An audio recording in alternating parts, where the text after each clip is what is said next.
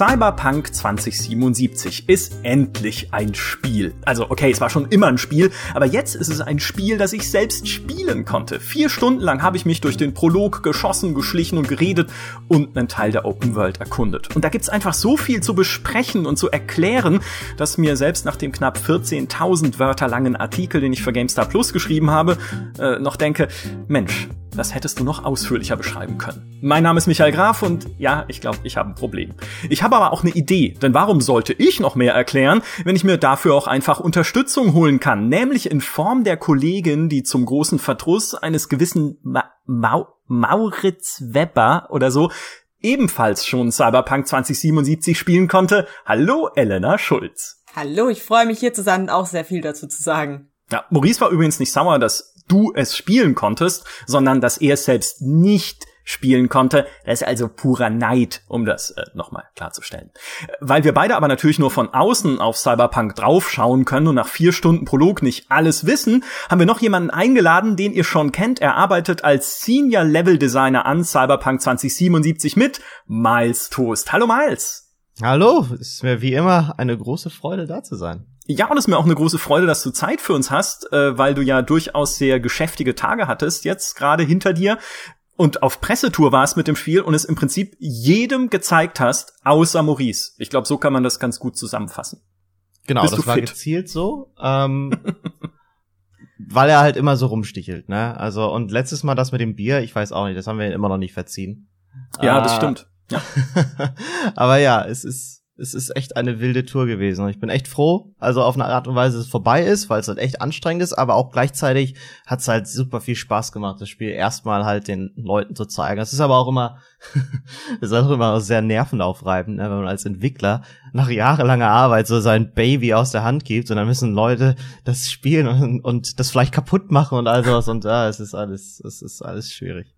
Wir geben unser Möglichstes. Das ist ja auch immer das Credo, mit dem man als Journalist an so eine spielbare Demo rangeht, oder ich zumindest, nämlich, wie kann ich sie am schnellsten kaputt machen und wo kann ich Quatsch anstellen, von dem ihr vielleicht gar nicht gedacht habt, dass es ein Spieler macht. Wie zum Beispiel direkt am Anfang, wenn man aus dem eigenen Apartment rauskommt, also nicht ganz am Anfang, aber so in der Mitte des Prologs, und da stehen zwei Polizisten vor der Tür des, äh, der Nachbarwohnung und ich will sie eigentlich ansprechen, nehme aber stattdessen einen in den Schwitzkasten, weil ich ihn irgendwie von hinten halt, äh, weil der Knopf irgendwie der Button derselbe ist wie für Ansprechen, nehme ich ihn in den Schwitzkasten und habe dann plötzlich so eine so eine Geiselnahme, die ich überhaupt nicht wollte, inklusive Fahndungssterne dann mit dem Fahndungssystem. Das war cool, das das äh, das war witzig. Ja, ähm, Emergent Gameplay sagt man, ne? Ja, genau, so, so also. entstehen so entstehen die denkwürdigen Momente, auf jeden Fall. Äh, Aber du hattest ja sowieso da einige Sachen so. Hast du nicht auch den einen Typen einfach angesprungen, anstatt ihn dann in den Schwitzkasten zu nehmen? Also das war Absicht. Ja, das war dann, das, das war in der Quest direkt vorher äh, die ihr schon kennt, die ihr uns zuhört, vielleicht, wenn ihr die allererste Gameplay-Demo gesehen habt von Cyberpunk 2018 war das, in dieser Mission, wo man die Frau rettet vor diesen Implantatdieben, äh, die Frau, die man dann in dieser Badewanne findet und wiederbelebt und dann halt äh, irgendwie rausträgt.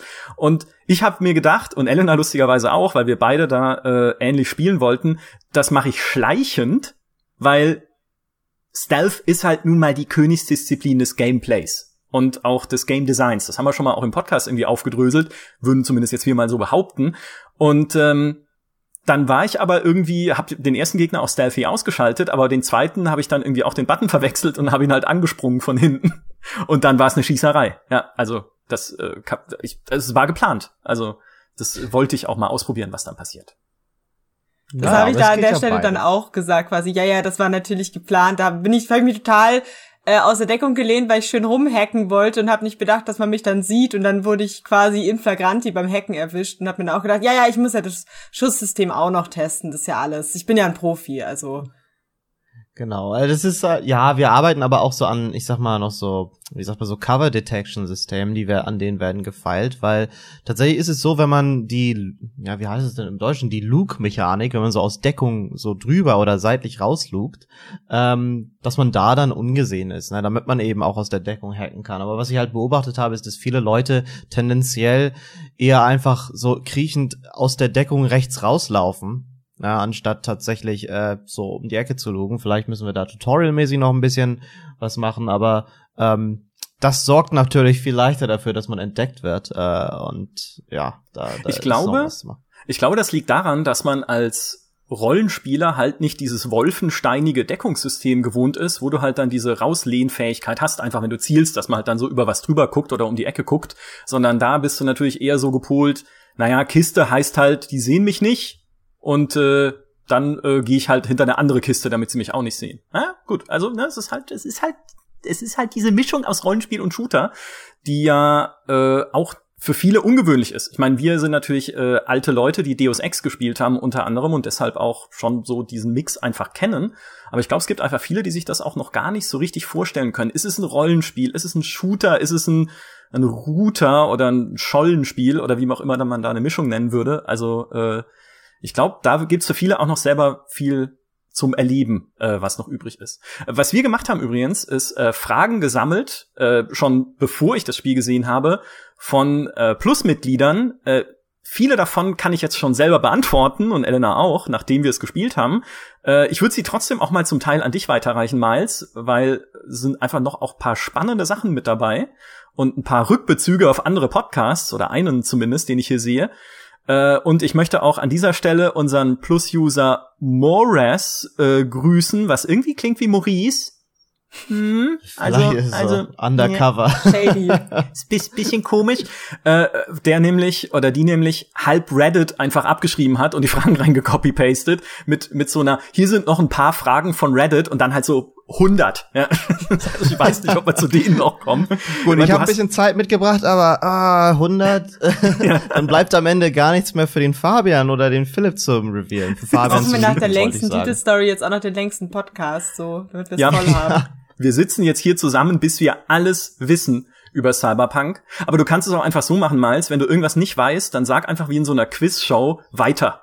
Oder ja, noch so. besser, mach es wie so ein Politiker und beantworte gar nicht die Frage, sondern sag irgendwas über Leveldesign. Wenn wir sagen so, oh, das, das kann ich gut, das kriegen wir hin. So, ja. dann, dann fragen wir so irgendwie, okay, wer ist denn eigentlich der Bossgegner und dein Endgegner in dem Spiel? Und du sagst, ja, das ist eine sehr gute Frage und ich, äh, ich finde es lobenswert, dass diese Frage gestellt wird. Aber habt ihr schon mal geguckt, wie die Mülltonnen platziert sind in Night City? Das ist das eigentlich Wichtige daran. Und äh, genau, also so so dann ungefähr. Ja, ja, vielen Dank, dann, dass du mir meine Antworten schon gegeben hast. Wie sind denn die Mülltonnen platziert in Night City? Ja. Jetzt musst du es halt auch begründen. äh, äh, es gibt viel Müll in Night City. Punkt. Ja, genau. Gesellschaftskritik. Oh. Ja, stimmt, ja, zu viel Plastik. Ja, also das es ist nicht wie in Disneyland, wo äh, meines Wissens nach, also äh, kleine Exkursion jetzt hier, bevor wir in die Fragen einsteigen. In Disneyland ist es wohl tatsächlich, ähm, dass die Real-Life-Level-Design begehen, wenn man so will, ähm, und sich sehr, sehr viele Gedanken gemacht haben über die, die Designs des Parks und auch die psychologische Komponente dahinter. Und so ist es dann eben, dass die wohl die ideale ähm, Distanz zwischen den Mülleimern auch ähm, versucht haben herauszufinden. Also zwischen, okay, es ist zu weit, also werfen die Leute ihren Kram einfach auf den Boden oder versuchen den anderweitig loszuwerden.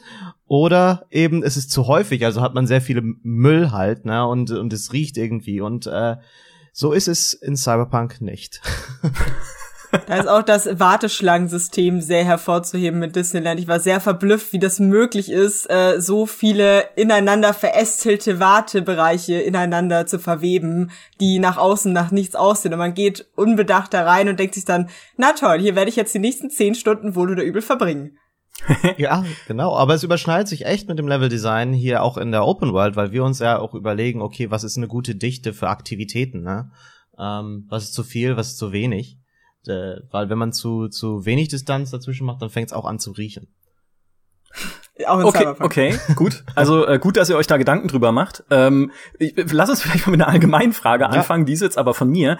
Was ist denn für dich, vielleicht auch aus, Le aus äh, Level-Design-Sicht, das Wichtigste, was sich seit der letzten Demo 2019 am Spiel geändert hat? Außer, dass es fertiger geworden ist, irgendwie. 2019? Also letzt Jahr. Ja, also, weil da gab es ja zwei, also die zum letzten Jahr. Das war die Demo mit der Mall, die wir veröffentlicht haben. Genau, mit ähm, den Voodoo Boys. Was heißt nicht veröffentlicht haben, also in dem Deep Dive gezeigt haben. Huh. äh, hm, hm, hm, was ist das Wichtigste? Äh, in Bezug auf Leveldesign hattest du gefragt? Ja. Okay. Ähm, ich denke, dass wir sehr viel seit der Zeit mit dem Mall äh, über das Spiel auch selber gelernt haben, welche Mechaniken äh, Spaß machen, ähm, wie sie am besten miteinander ähm, harmonieren und entsprechend dann, wie wir unsere Level auch gestalten, um diese Mechaniken zu supporten und bestimmte Gameplay-Spielweisen. Und ähm, das haben wir versucht sehr stark äh, in sämtliche unserer Locations einzuarbeiten. Also alle Gameplay-Locations, wo halt irgendwie eine Aktivität ist, ähm, soll wirklich äh, stealthbar auch spielbar sein. Ähm, du kannst aber auch combat-mäßig das machen. Also haben wir, ähm, man muss ja für ein gutes äh, Kampfgefühl bei äh, Shootern auch ähm, entsprechend die Deckung so platzieren, dass es ein gutes äh, Cover-System gibt. Die AI muss in der Lage sein, ähm, komplexe Themen und das ist jetzt kein Witz, das ist wirklich sehr komplexe Themen wie Höhenunterschiede äh, zu verstehen. Sie muss wissen, was Leitern sind und wie man die benutzen kann. Ähm, wir haben natürlich Gegner, die stark implantiert sind und dann auch in der Lage sind, wie Jackie in äh, der Meat Factory zum Beispiel, äh, einfach mal äh, also über den sogenannten Charge Jump sehr hohe Distanzen äh, auch in der vertikalen äh, zu überbrücken. Und all das muss man der AI eben beibringen, aber auch eben in die Level einbauen, damit das genutzt werden kann. Äh, und dann haben wir natürlich noch die andere große Ebene, was äh, das Netrunning ist. Und entsprechend haben wir angefangen, sehr, sehr viele ähm, Gerätschaften, hackbare Gerätschaften in die Welt einzubauen, damit man halt immer das Gefühl hat, dass man äh, naja, viel Spielzeug hat, mit dem man Situationen lösen kann. Und darüber hinaus arbeiten wir auch ständig immer an, ähm, auch jetzt noch, an der Erweiterung unseres äh, Device-Katalogs, wenn man so will, für eben diese hackbaren Geräte und bauen auch immer noch aus, was diese können. Ne? Ob man jetzt eine Mikrowelle hackt, um jemanden anzulocken mit dem Piepsgeräusch oder so, oder ob man äh, einen Quick-Hack erlernt, der es einem erlaubt, die Mikrowelle zu überladen, sodass sie dann explodiert äh, und äh, Leute in Brand steckt. Also ähm, da sind sehr viele Möglichkeiten und es ist tatsächlich so an einem Punkt angekommen, wo es echt schwierig ist, ähm, auch dafür zu sorgen, dass alles gleichermaßen irgendwie auch vorkommt, weil man verfällt ja doch recht schnell. Es ist so ein bisschen wie bei, ja gut, ich sage jetzt auch mal beim Minecraft-Spielen oder beim Lego-Spielen, man bekommt dann recht schnell so eine Vorlieben für bestimmte Materialien, ja, also Blöcke oder eben auch Lego-Blöcke und Farben und verfällt dann immer darauf, diese zu verwenden. Aber dadurch, dass der Katalog so groß ist, ähm, muss man sich halt wirklich aktiv dazu zwingen, ähm, auch die nötige Varianz reinzubringen, um mal zu sagen, hey, ich baue jetzt nicht nur Mikrowellen überall ein. ähm, jetzt kommt auch mal ein Radio dran oder so. Und die haben auch durchaus andere Gameplay-Mechaniken dahinter. Also ist das schon sehr wichtig. Achso, ich, ich dachte, das wäre jetzt der Grund, dass ab sofort jede Mission in so einem Fastfood-Restaurant einfach spielt mit 20 Mikrowellen. Also ich würde schon behaupten, dass ähm, also wenn man sich wirklich so genau damit beschäftigt, ähm, also man könnte schon so Vorlieben der unterschiedlichen Designer äh, erkennen und entsprechend auch feststellen, ähm, wer von den Level-Designern welche Location gemacht hat, wahrscheinlich anhand der Vorliebe an Gerätschaften, die dort rumliegen. Oh, was ist, ist deine? Ja. Gleicher Gedanke. Ah, oh. Ähm, ich verwende, ja, ich versuche halt wirklich sehr akribisch einen hohen Pool an äh, Devices zu verwenden. Und da ist es wahrscheinlich, ich glaube, mein Tell ist, dass einfach im Zweifel zu viele als zu wenig da sind, weil ich halt wirklich ähm, mittlerweile auch über den, ich sag mal in Anführungsstrichen, und es soll jetzt nicht negativ klingen, ähm, über den strategischen Nutzen der Devices hinaus bin was so viel heißt wie, ich versuche halt nicht nur ein ähm, äh, NPC zu haben und dann irgendwie ein Device, um den abzulenken, ja, damit man dann hinkommt, okay, oh, da, da ist jetzt die Lampe, dann hack ich die Lampe und der Typ geht aus dem Weg und ich kann vorbei. Sondern ich platziere auch gerne dann noch mal zwei, drei weitere Geräte drumrum, die auch einen Effekt haben können, aber vielleicht sogar teilweise nicht ganz so nützlich sind, ja, da, um diese eine Wahl so ein bisschen zu verstecken und den Spieler ein bisschen nachdenken zu lassen. Ist es jetzt, ähm, welches von den Geräten hacke ich jetzt für den gewünschten Effekt? Mhm. Und ich glaube, das ähm, äh, fügt dem ganzen Level dann auch noch so eine leichte Puzzle-Komponente über das äh, Stealthen hinaus. Und im Hinblick auf unser Sandbox-Gameplay erlaubt es dem Spieler dann halt auch in äh, Situationen, die ich selber nicht vorhersehen kann, ähm, vielleicht doch noch einige coole Moves zu machen. Also das ist vielleicht irgendwie so ein, äh, so ein explosiver Gaskanister, der, wenn man ihn hackt, da ist keiner in der Nähe, aber vielleicht macht der Spieler irgendwas, das dafür sorgt, dass NPCs dann doch irgendwie in die Ecke lau laufen oder so. Oder er kombiniert es mit einem anderen Quick Hack, weil er jemanden ablenkt, der läuft dann an der Stelle vorbei und dann hackt man äh, das, äh, die, dieses, äh, diesen Gaskanister und er explodiert dann. Also das ist recht wichtig, um halt eben dieses sandboxige äh, Spielgefühl reinzubringen. Ne? Mhm. Ist diese, sind all diese Dinge, die ihr bei der Sandboxigkeit halt einfach mitdenken müsst, du hast es ja gerade sehr ausführlich erklärt, ist, ist das so ein bisschen der Grund, dass ihr an einer anderen Stelle gestreamlined habt und den Techie, also so ein bisschen zumindest die, die angedachten Fähigkeiten dieses Technikspezialisten rausgenommen habt, dass man Geräte manipulieren kann und dass man diesen kleinen Flathead-Roboter, ja, den Flathead-Roboter, so sagt man, so spricht man das aus, äh, dass man den herumkommandieren kann, um irgendwie sich an Geräte zu heften und, und die zu, äh, was auch immer mit ihnen zu machen, dann, was so ein Roboter halt okay. mit Geräten macht. Ja, ähm, hier muss ich jetzt sehr akribisch antworten, weil ich weiß ganz genau, dass du, wer auch immer du bist, gerade zuhörst und überlegst, das auf Reddit übersetzt, wahrscheinlich auch irgendwie noch schlecht übersetzt, äh, irgendwie zu posten. Und dann haben wir wieder News von irgendwie tausend Leuten, die äh, handprogrammierte ihre Routinen haben. ähm, wo es irgendwie nur so eine Halbwahrheit ist und so eine leichte Fehlinterpretation. Also, Thema Techie, ja. Ich muss mal gerade mein Mikrofon zurechtdrücken. So also richtig in Position mich begeben. Serious Business.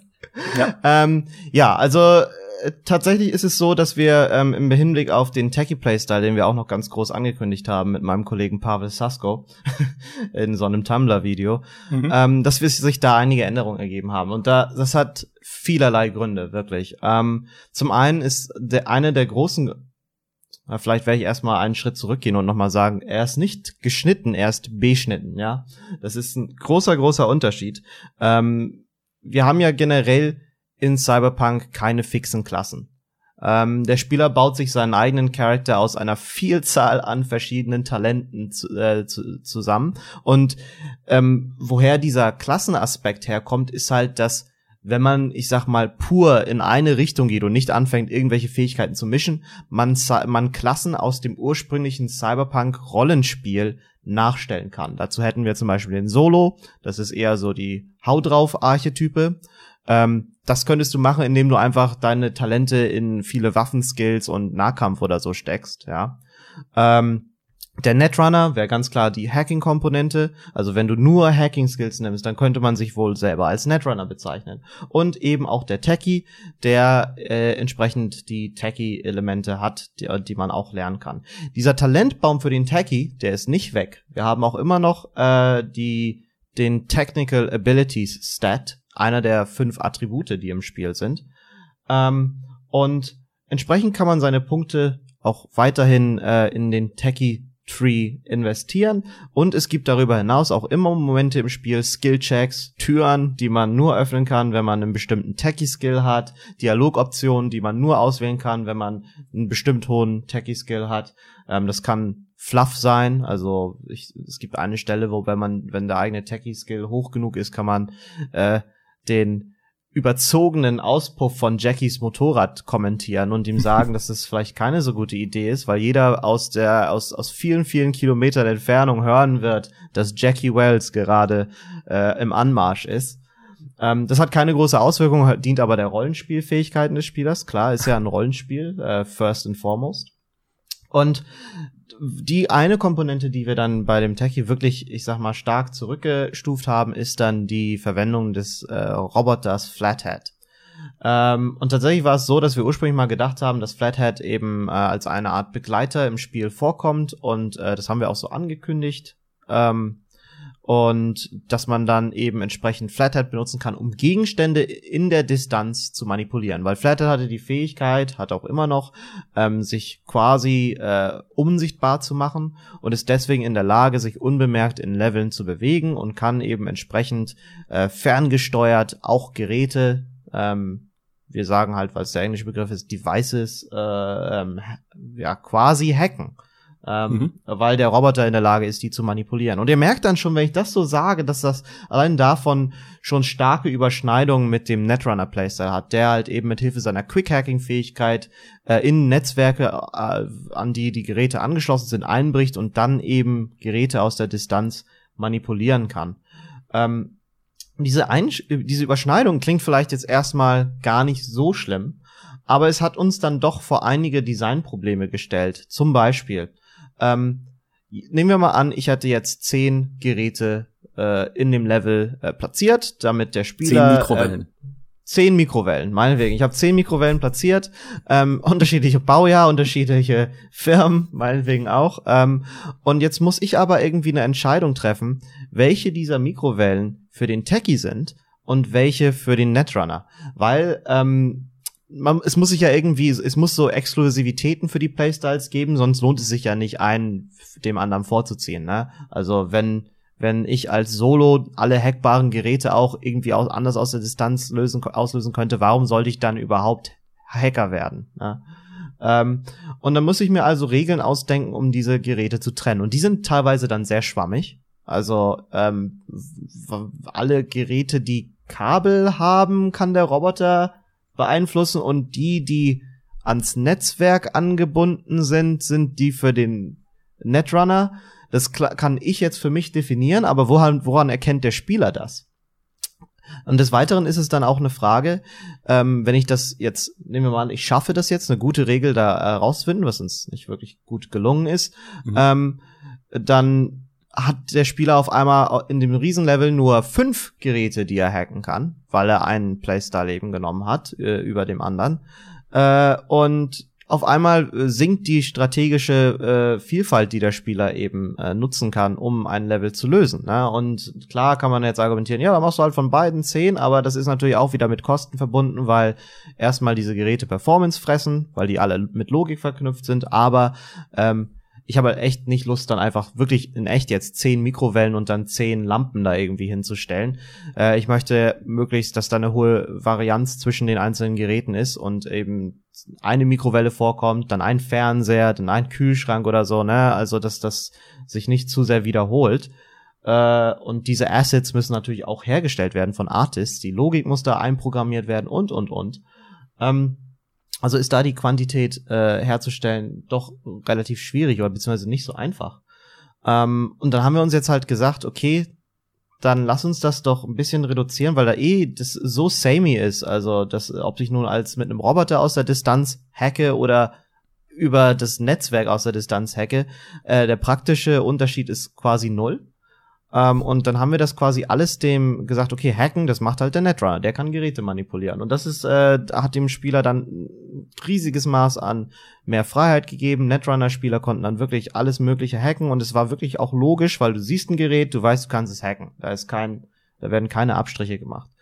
Ähm, und den Techie Playstyle haben wir dann eher in so eine Supporting Role gepackt. Also der findet seinen großen Platz eben in, im Lösen von ja, Skill-Checks auf dem Level. Musst du halt nicht. Du kannst, musst, äh, wenn du nicht durch die eine Tür kannst, dann kannst du einen anderen Weg finden. Ne?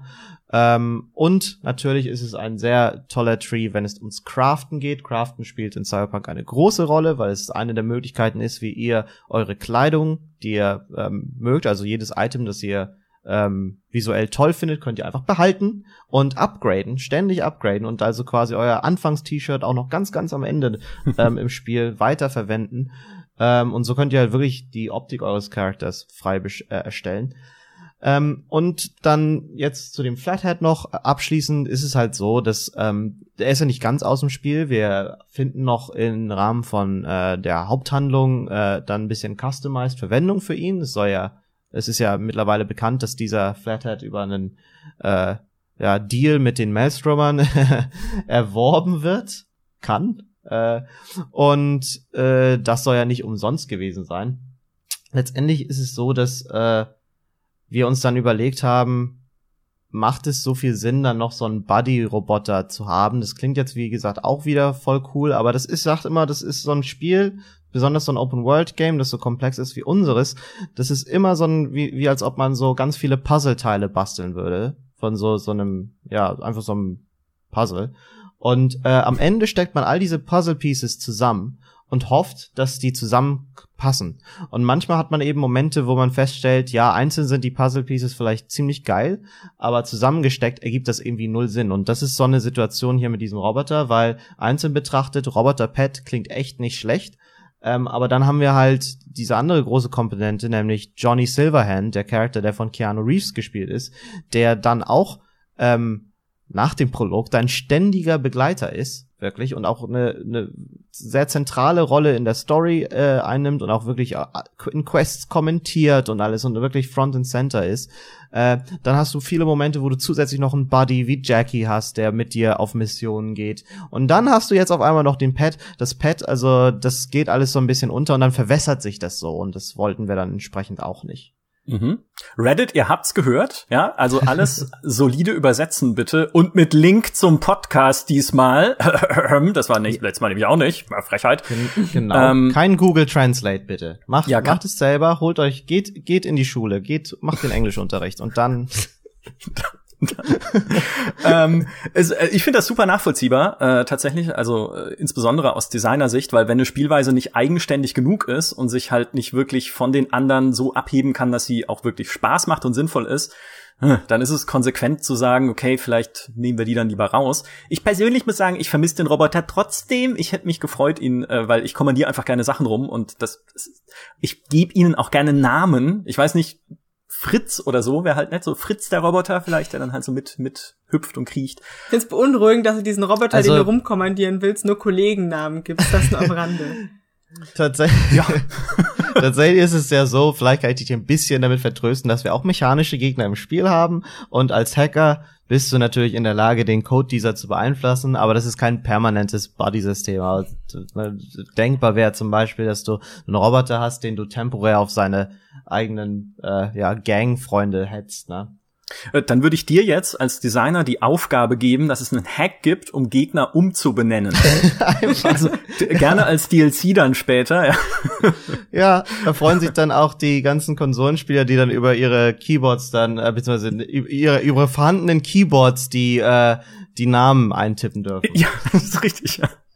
Ähm, lass uns in die User-Fragen einsteigen. Ähm, nämlich die die erste ist, wir fangen mal einfach an. Ne? Äh, die erste ist von Herr Zwerg oder Herr Twerk, ich weiß es nicht, äh, das ist eine 7 in der Mitte des Namens, äh, kann man in der Spielwelt eine GameStar-Ausgabe mit einem Cyberpunk 2077 Cover als Easter Egg finden? Und falls nein, wird dies noch eingebaut? Ah. Oh, das ist sogar eine Frage, die würde ich mit Jein beantworten. Oho, okay. ich weiß nicht, wer von euch Corpo gespielt, äh, ja, also, ja, ja stimmt. Du, ah, du hattest es aber nicht gesehen. Ich hatte noch darauf hingewiesen. Ja, da in, deiner Schub, in deiner Schublade im, im, in, in deinem Office als Corpo. Da liegt eine GameStar, oder was? Ist tatsächlich klein, nein, da liegt keine GameStar. Ah. Ähm, da liegt aber ein Magazin, sagen wir es so. und ich hab's ähm, übersehen. Ich schreibe 14.000 Wörter ja. über dieses Spiel und das übersehe ich. Ja, Shame. ich habe echt noch, ich hatte auch echt noch darauf hingewiesen, ey, hast du es gesehen? Hihi, guck mal, ein Printmagazin, tihi, ne? Ja, und ja. Äh, naja, anscheinend. Na, ich war dann da halt merkt man halt die Bedeutung dieser dieses Printmediums auch für euch anscheinend. also bitte, ja, ich äh, hallo in dem in dem Street Kid Einstieg haben wir es dafür äh, fundamental gewürdigt, wenn dir Kirk dieser Fixer ein Heft rüberschiebt mit dem Foto des Wagens, den du klauen sollst, wo wir das alle da saßen allerdings. und gesagt haben, what? ein Heft? Hat er denn kein Tablet? Aber es ist Ey, schön. Print also wirkt. Also da wirklich, also ähm, bei allen Späßen jetzt, Print in 2077 in der Lore ist wirklich noch ein Thema. Papier ja. halt nicht mehr so, weil aus Holz gewonnen und Holz eine äh, wirklich knappe Ressource ist, luxuriöse Ressource.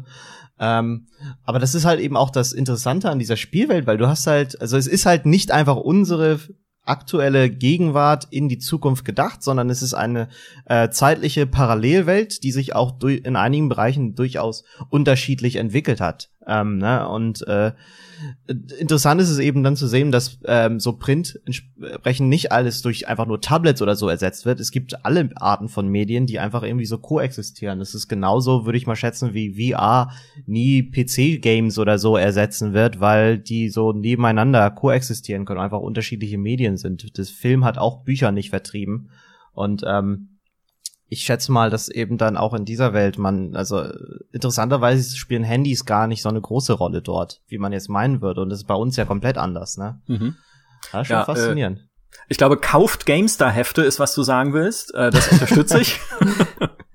ja, na, auf jeden Fall. Also ich meine, ich habe da echt, ich bin großer Fan von, von guten Printmedien. Ich auch. Ähm, eine leichte Frage noch von Absolem, die allerdings Bezug nimmt auf einen früheren Podcast. Ähm, wurde schon gelöst, wie der Batman-Hack funktioniert. Ich erkläre es kurz. der Batman-Hack äh, ist kein Bug, sondern eine Szene, wo, äh, wenn ein Spieler sich oberhalb von Gegnern versteckt, es schwierig war, das so zu programmieren, dass Gegner ihn nicht bemerken, aber reagieren, wenn er schießt. Also, ne, so quasi dieses, diesen Unterschied. Und äh, das ging wohl mit der Engine nicht so richtig, also zumindest nicht ohne weiteres. Und jemand hat es dann aber so hingehackt, dass es trotzdem funktioniert. Der, äh, und wenn dieser Hack entdeckt werden sollte, wurde im letzten Podcast gesagt, kriegt derjenige, der es schafft, ein Bier. Ist das schon geschehen? Ähm, ich habe es noch nicht veröffentlicht, aber ich weiß, dass äh, die eine QA-Testerin, äh, super nett, ähm, die für dieses Level für mich testet, bis heute noch nicht herausgefunden hat, was, wie ich es gemacht habe. Und sich, weil sie immer vorher so einen Spaß daraus gemacht hat, so, ah, jetzt ist es wieder kaputt. Ach, guck mal, ich habe doch noch einen Weg gefunden, das kaputt zu machen. Oh, guck mal, hier ist es wieder kaputt. Und ich jetzt endlich diese, und ich ist, also das habe ich mit Hilfe eines Gameplay-Designers, dem Philipp Dovner, ähm, der hat mir den Tipp dafür gegeben. Also es war wirklich eine sehr, sehr tolle Brainstorming-Session, wo wir halt echt überlegt haben, ah, wie geht's, wie soll's gehen? Und dann war es einfach so, Alter, du könntest das Element benutzen und das einfach ein bisschen zweckentfremden. Wir haben doch die Mechanik anderweitig im Spiel. Und äh, ja, da werde ich aber mich immer noch bedeckt halten, weil ich Angst habe, dass vielleicht wer anderes an anderem Ende zuhört, es wird übersetzt und dann kommt irgendwie einer an und, und sagt dann, ja, aber mal so kannst du es leider nicht im Spiel lassen, weil wir müssen ja alles ordentlich machen. Nein, nein, mein Batman-Moment muss im Spiel bleiben. ähm, es fühlt sich halt echt cool an und äh, Darüber hinaus habe ich auch so ein bisschen Angst, dass sich das im schlimmsten Fall verbreitet. Also ähm, ich habe jetzt nämlich schon einen Kollegen gehabt, der gefragt hat, Alter, wie hast du das hier hinbekommen? Kann man das irgendwie, kann ich das irgendwie reproduzieren? Und äh, ihm habe ich es jetzt gesagt. Also es gibt wahrscheinlich noch mindestens eine weitere Instanz von diesem Batman-Hack in dem Spiel. Ähm, hm. äh, aber ich habe ihm auch gesagt, hier, aber einmal, ja, und du sagst es keinem weiter. Wir können nicht riskieren, weil ne, das, hier funktioniert es in einem hoch customized, also highly customized äh, Environment, weißt du, wo es auch sehr kontrolliert ist, wo ich weiß, dass es ähm, testbar ist, aber wenn das irgendwie jetzt in die Open World gerät, wie so ein Virus und sich einfach verbreitet, dann kann das im schlimmsten Fall doch noch einige Sachen kaputt machen oder so und äh, dann ist das am Ende auf mich zurückzuführen das will ich ja auch nicht. ich dachte, du hättest ein Patent dafür angemeldet und kannst dann später sagen, jedem, der das macht, irgendwie so, hey, das ist mein Feature, ja. Äh. Ich, ich, glaube aber, da werden viele Leute ihre Freude dran haben, vor allem auch äh, meine äh, Teamkollegen, die sich dann mit der, also wirklich mit der Hand ans Gesicht klatschen werden. Also, what the fuck? Ich wusste gar nicht, dass das geht.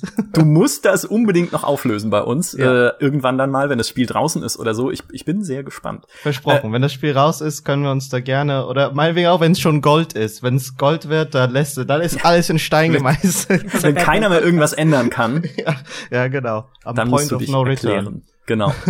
äh, wo du gerade die Open World angesprochen hast, super guter Übergang. Das ist nämlich direkt der nächste Fragenblock, den ich hier habe als wäre es abgesprochen. Äh, und da ist eine Frage drin von Angelan, der fragt, äh, in Witcher musste man ja doch teilweise sehr Fragezeichen abgrasen in der Open World mit immer gleichen Gegnertypen, wie zum Beispiel Banditenlagern.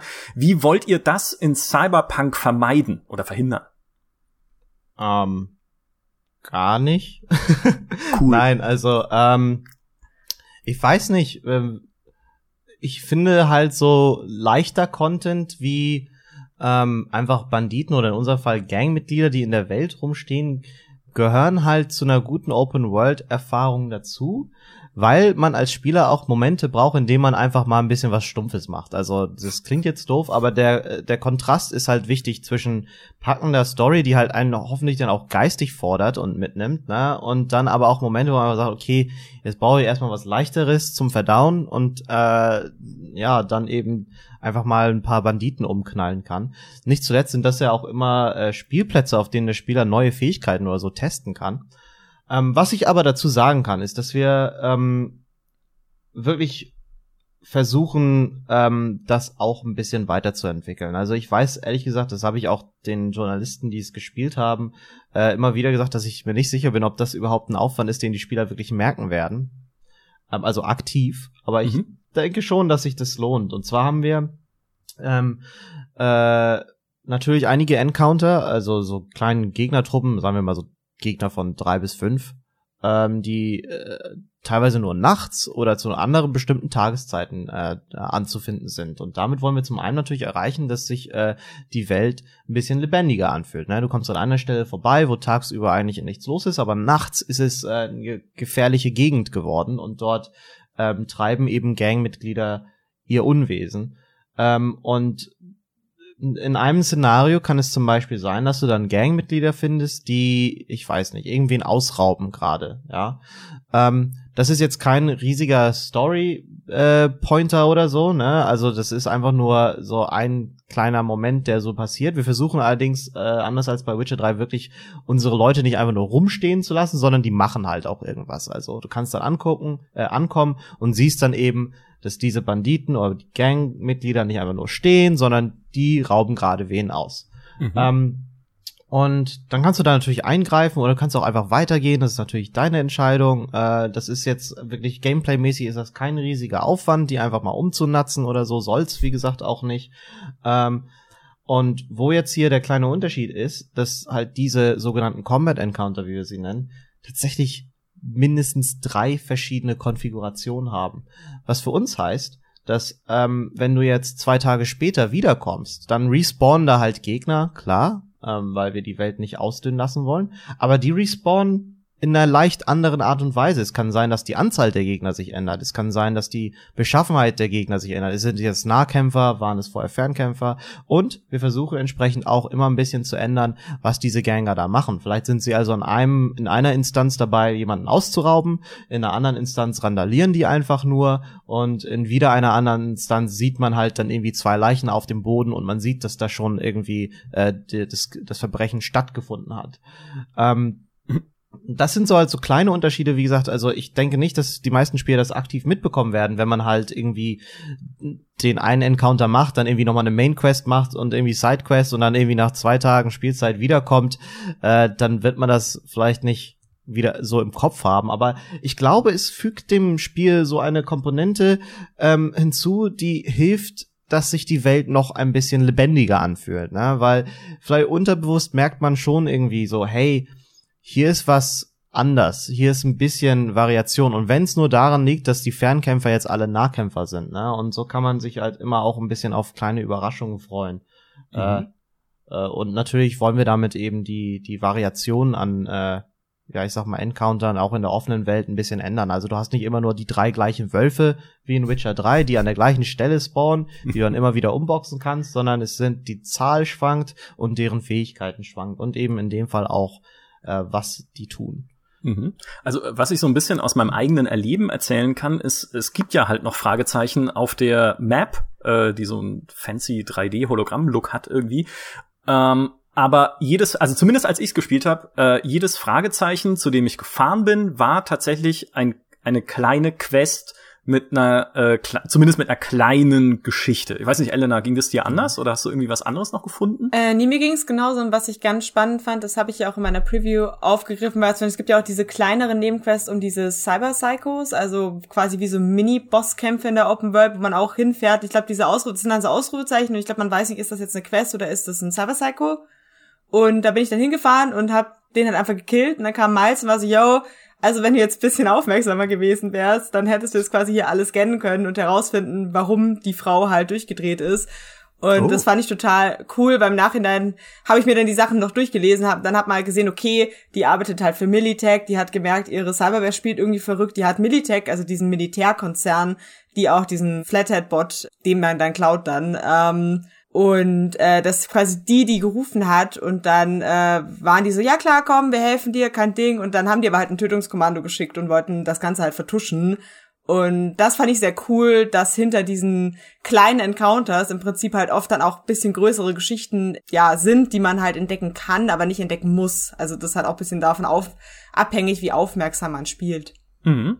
Das ist für uns halt auch echt super, super wichtig. Also ich meinte es ja auch eben, unsere Gangleute, die machen nicht nur, die stehen nicht nur rum und warten, bis der Spieler vorbeikommt und sie umboxt, ne, sondern ähm, irgendwie wollen wir immer so eine kleine Mini-Story wenigstens erzählen oder das in der Welt verankern. Und äh, ja, diese Cyber Psychos sind da echt ein sehr, sehr gutes Beispiel für. Ähm, und ich denke mal, da werden Spieler auch sehr unterschiedliche Spielerfahrungen haben. Wie gesagt, man kann hingehen und das einfach alles umballern und dann looten und das ist cool, aber wenn du wirklich äh, dich in die Story eingraben willst und da investieren willst, kannst du da deutlich mehr herausfinden. Und ich denke, dass eben das ähm, die Komponente ist, die Verpackung sozusagen, die halt die Fetch Quest von einer, ich sag mal, äh, guten Quest unterscheidet. Also es ist nicht unbedingt immer der Umfang oder die Komplexität, sondern eben einfach die Präsentation und wie, wie viel, ich sag mal, Fleisch da am Knochen wirklich dran ist, ne? Mhm. Ähm, was ich auch noch sagen wollte, ist äh, in Bezug auf diese Frage, ähm, dass wir natürlich auch, äh, was Questmarker oder beziehungsweise Aktivitätenmarker auf der Open World, Open World Map angeht, auch ein bisschen was dazugelernt haben. Und ähm, so ist es zum Beispiel so, dass nicht jede Aktivität ähm, einer bestimmten Kategorie, werde ich jetzt nicht nennen, welche das ist, weil ich es gerade auch nicht genau weiß, wie sie heißt, äh, ähm, äh, auf der Karte aktiv angezeigt wird. Das heißt also, ähm, über die, zum Beispiel diese Combat Encounter, die findest du nicht auf der Karte verzeichnet als Combat Encounter. Ja, mhm. also es sind äh, genauso, aber findest du in Witcher natürlich nicht, dass da irgendwelche Wölfe oder so sind. Also klar. Mhm. Ähm, aber das ist eben ein direktes Resultat dieser, ich sag mal, skellige Fassgeschichte, dass wir halt Kleinstkategorien an Content haben, die wir dann nicht aktiv vermerken. Ja, Skellige Fass Affäre, muss man fast sagen. Skellige Fass Affäre, ja. Ja, Eine. Skellige Gate, ja. ähm, was ich nicht gespielt habe übrigens, äh, aber vielleicht kannst du ja erklären, wie es funktioniert hätte, waren diese NCPD-Missionen, die ja auch im Spiel drin sind. Also Missionen für die Polizei von Night City. Äh, kannst du uns erzählen, was da passiert? Also wie die ablaufen würden? Ja, tatsächlich. Ähm, und zwar ist es äh, so, und da gibt's auch einige Quests, in denen man mehr dazu erfährt. Ähm, äh, dass die Kriminalitätsrate in Night City unfassbar hoch ist. Also dystopisch, dystopisch hoch. Ähm, ich weiß nicht, also da in, in der Story gibt's dann irgendwie so so absolut krasse Zahlen von, die, wo es dir einfach unvorstellbar hohe an Kriminalität äh, äh, Moment, wo es einfach unvorstellbar hohe äh, Aktivitäten gibt, irgendwie so, und alle, und dann wird gesagt, aber nur in dem einen Distrikt, oder das ist nur in dem Distrikt so. Und dann die in die ganze Stadt ist es doch noch viel, viel krasser, ne? Und als Resultat dessen outsourced die NCPD tatsächlich ähm, äh, einige Fälle an Söldner, die äh, ja willens sind, sich äh, der Probleme anzunehmen. Und das sind eben auch einfachere Encounter, also es gehört eher zu unserem kleineren Content, wo man dann eben in laufende Verbrechen sich einmischen kann. Ähm, unser Scanner den wir eben haben, kann, zeigt uns auch die Fahndungsberichte äh, von Gegnern, also de, wofür die eben gesucht sind. Und je ah. krimineller dieser Typ ist, äh, die Gegner sind, da steht da halt auch immer, dass du mehr Geld beziehungsweise mehr Street Cred ähm, für die Ausschaltung dieses Gegners bekommst. Und so ist es eben eine Möglichkeit, ähm, sehr gut an Street Cred zu kommen, um äh, eben den eigenen Ruf in der Stadt zu verbessern und so weitere Läden freizuschalten etc. pp. Ähm, und das ist halt diese Fantasie dahinter, also dass du halt dann eben diese outgesourcten äh, Polizeieinsätze machst für die Polizei, Kriminalität aufhältst, ähm, musst du aber nicht, kannst ja auch lassen und dafür mhm. dann äh, entsprechend belohnt wirst, weil du halt die Bounties äh, einsackst. Ja, und das ist ja witzig. Das wusste ich nicht, dass du irgendwie, dass es sich richtet nach dem Kriminalitätsgrad des Gegners, wie viel Street Cred du dafür bekommst, wenn du irgendwie einen äh, ausschaltest, der nun Lolly geklaut hat, sagt das Spiel so, äh. und wenn du halt dann irgendwie den, den Serienkiller ausschaltest, dann äh, klopfen sie dir auf die Schulter. Genau, also cool. und das ist halt was, wo man dann auch noch mal ein bisschen gewichten kann. Das ist auch wieder was, was in Combat-Events eine Rolle spielt, klar, ne? Also manchmal ist die Belohnung entsprechend dadurch größer. Ähm, und ja, das ist halt aber auch wieder Teil des Worldbuildings. Wenn du dann so ein Gangmitglied siehst, ne, dann siehst du halt, dass der auch irgendwie eine Vergangenheit hat. Ähm, auch wenn du da nicht drin steckst so wirklich. Also es ist äh, zumindest impliziert. Ähm, und wie gesagt, diese, diese NCPD-Hustles, wie wir sie nennen, äh, sind jetzt kein riesiger Content. Es ist auch eher so eine kleine, leicht verdauliche Nebenaktivität, weil wir eben sehr, sehr viele Quests haben. Ähm, ob nun Hauptquest, Nebenquest oder eben auch kleinere Instanzen, die, die rangieren da echt von der Größe, um mal bei diesen Witcher 3 Vergleichen zu bleiben, ähm, zwischen der Fun Quest im Prolog von Witcher 3 bis hin zu großen epischen Nebenquests äh, wie die Baron Quest. Also da ist wirklich alles mit dabei. Mhm. Ich freue mich. Ähm, eine Frage von Mike Lee, 2077. Ich glaube, es ist Zufall, also wird schon immer der Name gewesen sein.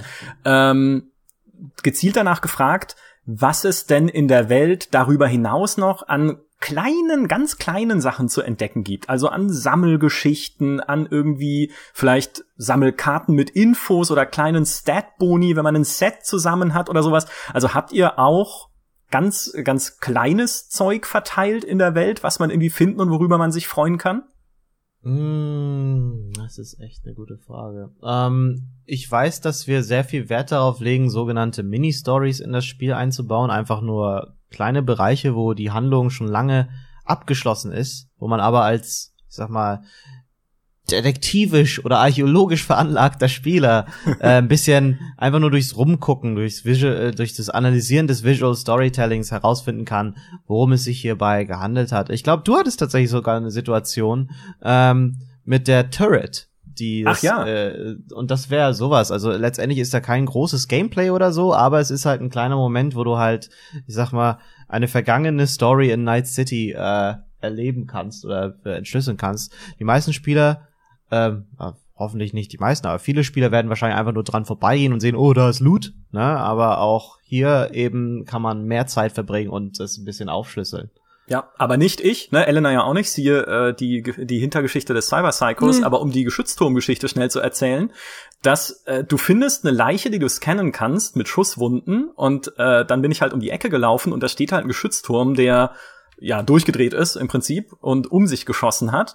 Den kann man dann sprengen und dann liegt eben daneben noch eine weitere Leiche und ein kleines Notepad mit einem Chat-Dialog der beiden Personen, äh, die das leider nicht überlebt haben, in dem dann steht, oh, Mist, äh, ich habe ganz vergessen dir zu sagen, du musst die bei der Freund-Feind-Kennung active auf Yes setzen, sonst funktioniert's nicht. Ah, und es hat nicht funktioniert. Und dass jeder, der schon mal mit einem IT-System gearbeitet hat, sage ich mal, äh, ist da sofort drin dann in der Geschichte.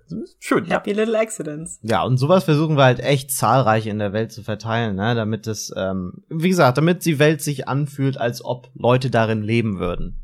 Ähm, ja. Oder gelebt hätten. Ja gut, das wäre auf jeden Fall so, so, so eine kleine Einheit. Und das sind, macht aber auch Spaß, so als Designer, weißt du, sich so hinzusetzen und so, ach, was für eine kleine Story bauen wir denn jetzt mal irgendwie so ein. Ne? Wie, oftmals ist das auch was, wo so ein Environment Artist, der ja eigentlich weniger mit der eigentlichen Designarbeit zu tun hat, dann auch äh, sowas in sein, seine Artworks sozusagen einfach mit einfließen lässt. Und dann, während er so eine Location schön macht, ähm, einfach hier diese kleinen Hinweise noch zu verstreuen. Mhm. Und eine Frage von Pipa Pona, äh, eher Richtung äh, vielleicht Quest-Design und Story.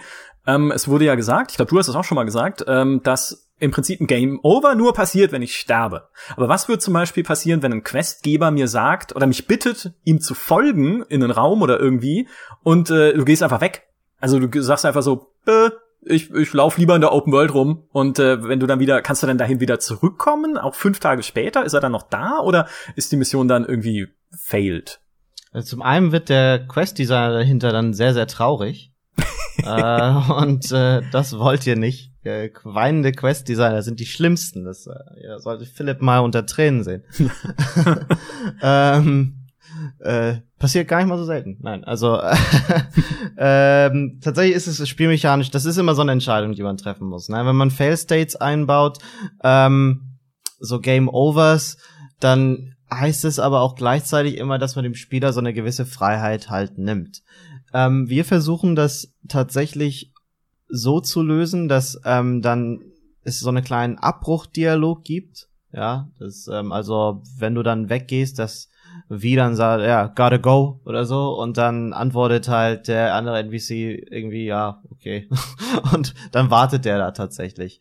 Ähm, weil wir halt echt den Spieler möglichst wenig einlocken wollen. Natürlich gibt's so Instanzen, wo es für Storytelling, wir versuchen dann, ich sag mal, ein bisschen zu tricksen, um den Spieler am Ball zu behalten.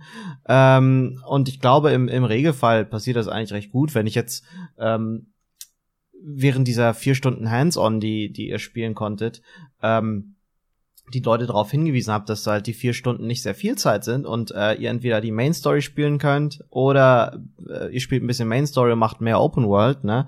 Äh, dann ist es doch so, dass die Leute oftmals sagen, ja, wir machen Open World und dann komme ich äh, nach dreieinhalb Stunden wieder, guck mir das an und dann sehe ich halt, wie die immer noch in der Main Quest stecken. Ne? Und es scheint irgendwie so zu sein, dass es wirklich ähm, ich sag mal, der Flow der Main Quest die Leute doch irgendwie dafür äh, dazu überzeugt, da dran zu bleiben. Aber es gibt auch da, und da ist es, glaube ich, ein recht gutes Beispiel, kannst du Jackie ja echt tagelang dort vor der vor der Meat Factory stehen lassen. Aber er ruft dich halt zwischendurch mal an, er schickt dir eine SMS und sagt, ey, hier, was läuft, wie geht's, was passiert es hier noch?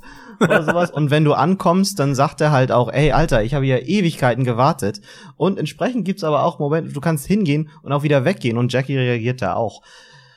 Klar ist hier auch ähm, das ist so ein bisschen zu unterscheiden, wie das ist. Also Jackie ist natürlich ein sehr wichtiger Charakter, dem Game, der kriegt tatsächlich ein bisschen mehr Liebe. Ähm, na, äh, das ist immer so eine Ressourcensache, die man hat. Mhm. Äh, aber wir haben zum Beispiel im Corpo-Intro auch den Frank heißt er, der spricht einen an, während man da ähm, ganz nach der ersten Fahrschulfahrt und sagt einem, ey, wie, ich, ich, und wir kennen uns doch, lass uns doch mal unterhalten.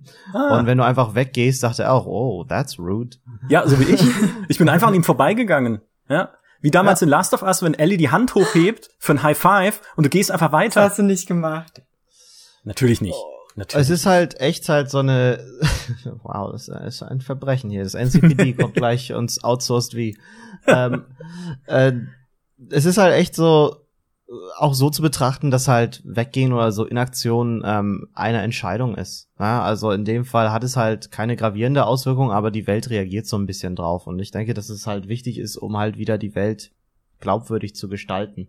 Ja. Ähm, wir haben es ja auch so, dass, äh, und das ist vielleicht ein bisschen fies, ähm, dass Nichts sagen oftmals auch eine Option in, in, in unseren äh, Quests und Dialogen ist. Also dann sieht man halt irgendwie bei so Timed Choices, dass halt da die Leiste, die Zeitleiste für die Antwort runtergeht. Ähm, und dann kann man natürlich antworten oder man kann es auch einfach lassen, was sich dann eben auch ähm, leicht oder auch zum Teil drastisch auf den Dialog auswirken kann. Mhm. Das, das habe ich auch gemerkt. Ich habe mich dann immer total unter Druck gesetzt gefühlt, bis ich gemerkt habe, du kannst einfach nichts machen. Ja, es läuft dann runter und dann äh, hast du die Basketballspieler am Anfang als Corpo halt nicht umgehauen. Aber wer will das denn? Natürlich will ich die umhauen. Äh, egal. Wo wir gerade bei Auswirkungen sind, äh, eine, eine Frage, Frage. Und zwar zum Quest scheitern. Ich habe nämlich diese wunderbare Quest mit dem Mann mit dem entflammten Gemächt gespielt, wie Micha das so schön umschrieben hat. Und äh, tatsächlich ist es so, wenn man den zu langsam zum Ripperdog bringt, weil ich habe mich da mal ein paar Mal verfahren, äh, dann scheitert die Quest. Dann steigt er einfach aus und sagt, boah, ich halte jetzt nicht mehr aus, halt an und läuft weg. Und dann hatte ich hier Quest failed.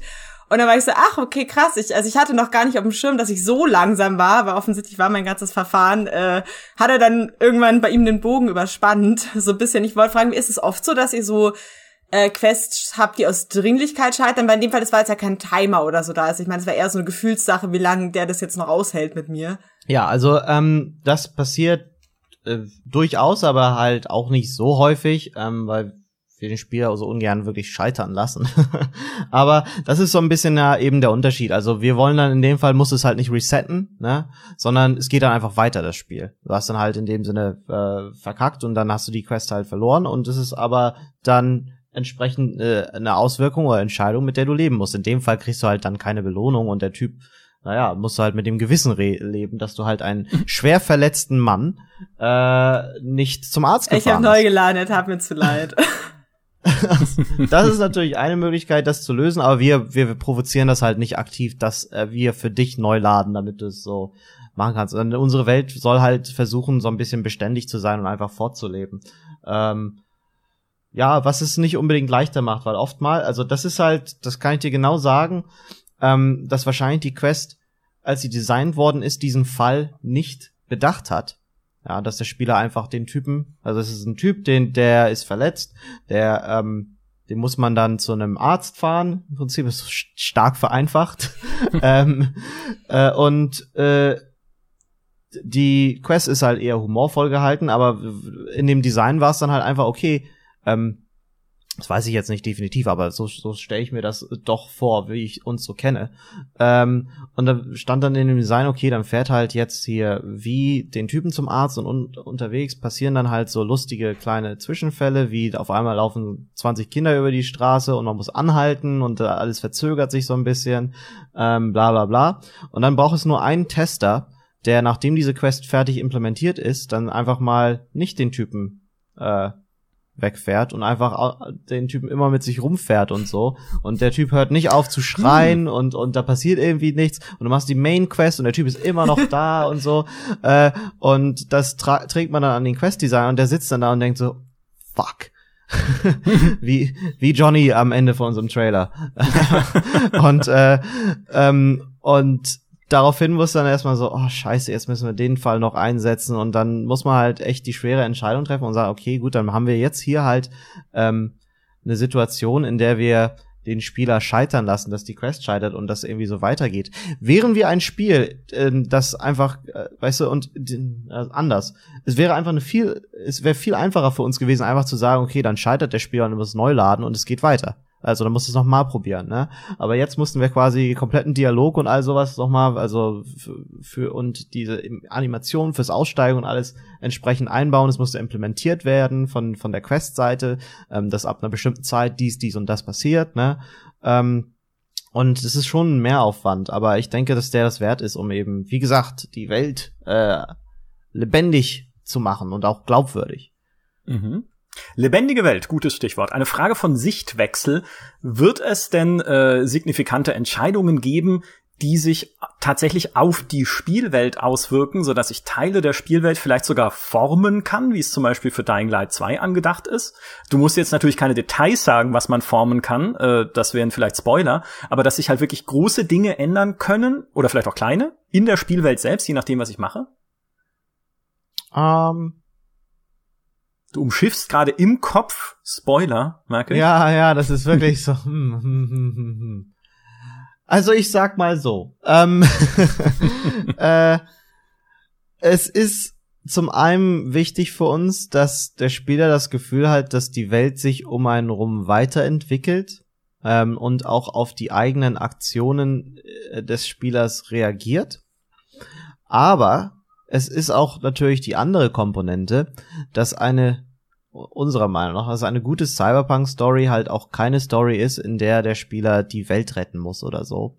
Äh, unsere Cyberpunk-Story ähm, konzentriert sich darauf, dass wie viel mehr sich selber retten soll oder muss, möchte ähm, und äh, in Umstände verwickelt wird, die außerhalb der eigenen äh, Kontrolle so ein bisschen, oder größtenteils außerhalb der eigenen Kontrolle ähm, stehen.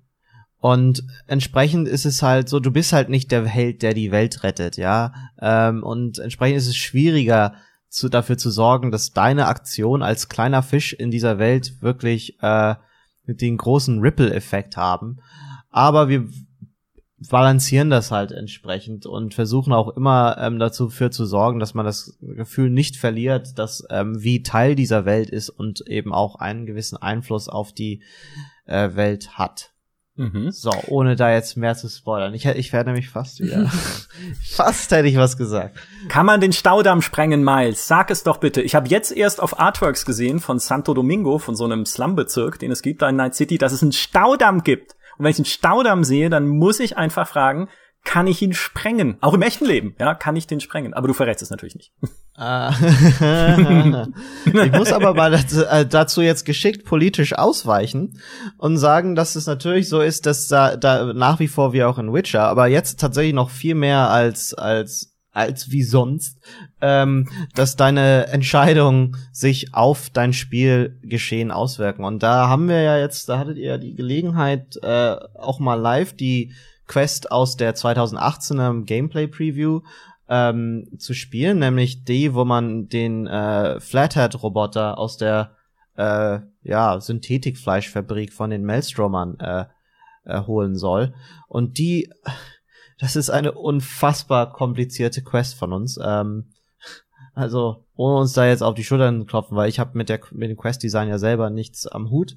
Mhm. Ähm, aber die hat so viele unterschiedliche Konfigurationen, dass ähm, ist halt echt der Wahnsinn. Du hast äh, zum einen kannst du, also ich glaube, die Grundkonfiguration ist ja die, dass du einfach in die Factory gehst ähm, und dann ähm, mit Royce sprichst und äh, Gott, was soll ich, dann kriegst du halt, dann äh, hast du nicht das Geld, ja, und äh, er äh, ja, es kommt zum Konflikt und ihr müsst euch da rausballern gegen die Maelstromer, ne?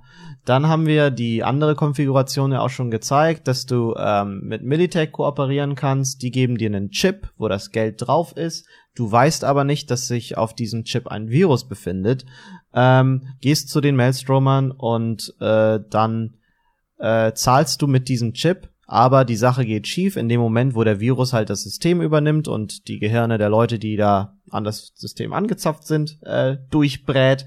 Und äh, es endet auch im Konflikt mit den Maelstromern. Ihr müsst euch mitsamt des Flathead-Roboters da rausschießen. Ähm, wenn du jetzt aber ein Corpo bist, also der Konzernhintergrund, oder ähm, auch einen hohen Tech-Skill hast, ich weiß es nicht, ehrlich gesagt, ich weiß nicht, ob es Tech oder, oder Intelligenz war, ein, ein Skill-Check war es, ja, dann mhm. kann man ähm, entsprechend entweder als Corpo erkennen, wie, weil man weiß, wie die Maschen der Konzerner sind, äh, und sagen, hey, ja klar, ich weiß doch, ist doch der billigste Trick hier aus dem Konzernhandbuch, ähm, da auf dem Chip ist ein Virus drauf. Und Meredith Stout wird darauf entsprechend reagieren und äh, gibt das dann auch relativ unvernommen einfach zu und sagt, okay, ähm, bitte hilf mir wenn du äh, das mit dem Tech-Skill oder so, weiß ich halt gerade echt nicht aus dem Kopf, ähm, dann kannst du es halt einfach erkennen, weil du dich mit der Hardware entsprechend auskennst ne, und äh, eben die gleiche Feststellung machen. Ähm, und mit diesem Wissen bewaffnet kannst du dich halt immer noch dafür entscheiden, äh, den Chip, den Maelstromern zu überreichen. Oder du sagst halt, ne, hier ist das, hier ist ein Chip, aber der ist halt gespiked hm. ähm, von Militech. Äh, so sieht's aus. Und dann wird in dem Fall Royce sagen, okay, cool, danke, dann machen wir den mal sauber, dann haben wir das Geld und du kannst den Roboter haben, alles cool. In dem Moment ähm, greift dann aber Militechs Sturmtruppen äh, das äh, die die Factory an und man hat einen komplett anderen Kampfencounter. Äh, da gibt's jetzt natürlich noch ein, zwei weitere Konfigurationen, äh, aber das die Ausführung sprengt dann echt so den Rahmen. Äh, aber es gibt auch eine Möglichkeit, ohne da jetzt weiter ins Spoil zu gehen, ähm, die halt wirklich dafür sorgt, dass man da komplett friedfertig, ohne, ohne das Schießen einer einzigen Kugel äh, rausgeht. Ist aber auch nicht unbedingt die leichteste, ne? Und darüber hinaus versuchen wir dann auch echt so, also und das ist halt, wo die Komplexität für uns in dem Spiel auch herkommt, äh, so, so kleine Mikroänderungen zu machen. In dem Video könnt ihr euch angucken, dass im Verlaufe des äh, des Gesprächs, des, dieses Deals, dieser kleine Flathead-Roboter im Koffer auf einen Tisch gestellt wird. Ich glaube, der Tisch besteht aus Paletten. Ähm, und äh, dann die Funktionsweise dieses Roboters vorgestellt wird. Falls der Deal aber schief geht, bevor ihr, ähm, ich sag mal, da, äh, bevor der Roboter überhaupt erst auf den Tisch getragen worden ist, müsst ihr den natürlich auch erst finden. Der hm. ist zwar nur in einem kleinen Lagerraum nebenan, aber dann, auch dann haben wir echt anderen Dialog, weil Vi und Jackie haben zu dem Zeitpunkt ja noch nichts über den Roboter erlernt ja, weil diese Erklärung ja wegfällt. Und dann machen die entsprechend selber diese Feststellung und äh, muss halt vorher erst in den Nebenraum. Und das ist halt das Resultat wieder dieses fehlenden Fail States, weil wir uns eben dann auch mit Thema, äh, dem Thema befassen müssen, dass halt, äh, naja, wenn, wenn Damdam den Leuten sagt, ey, setzt euch hin, ganz am Anfang und kannst du halt einfach sagen, nö, ich will mich nicht aufs Sofa setzen. Also noch bevor Jackie äh, sich weigert, sich hinzusetzen. Und wenn du dann dreimal verwarnt worden bist, dann geht das Geballer trotzdem los. Ne? Ähm, das sind mhm. all diese Konfigurationen, auch wenn es nur winzige Unterschiede sind, die halt auch den Workload für uns äh, enorm erhöhen und äh, äh, die ist, was uns aber das wert ist, weil wir eben entsprechend die spielerische Freiheit in dem Spiel bewahren wollen und eben auch eine Welt erzeugen wollen, die auf den Spieler reagiert. Ähm, ja. Ich habe dann noch eine kurze Frage zu der friedlichen Vorgehensweise. Und zwar bei, unter meiner Preview hat ein Kommentar gefragt, ob es denn weiterhin möglich ist, das Spiel ohne einen Kill äh, durchzuspielen. Kannst du da was zu sagen? Äh, ja, ich muss gerade selber überlegen. Ähm, das ist nach wie vor die Ambition, wobei wir auch damals das schon mit dem Disclaimer gesagt haben, dass wir ähm, dem Spieler ermöglichen natürlich Takedowns zu machen, du dir aussuchen kannst, ob der Takedown äh, tödlich ist oder nicht. Ähm, und unter dem Vorwand kann es halt sein, dass du halt innerhalb des Spiels äh, mindestens so einen Gegner wenigstens mal so umnocken musst. Du musst ihn nicht erschießen oder so, aber äh, ausnocken äh, ist, glaube ich, unausweichlich äh, über die gesamte Spieldauer hinweg. Ähm, aber dann ist der Charakter, der zählt halt nicht als tot. Er hat ein bisschen also, Kopfweh und steht wieder auf später.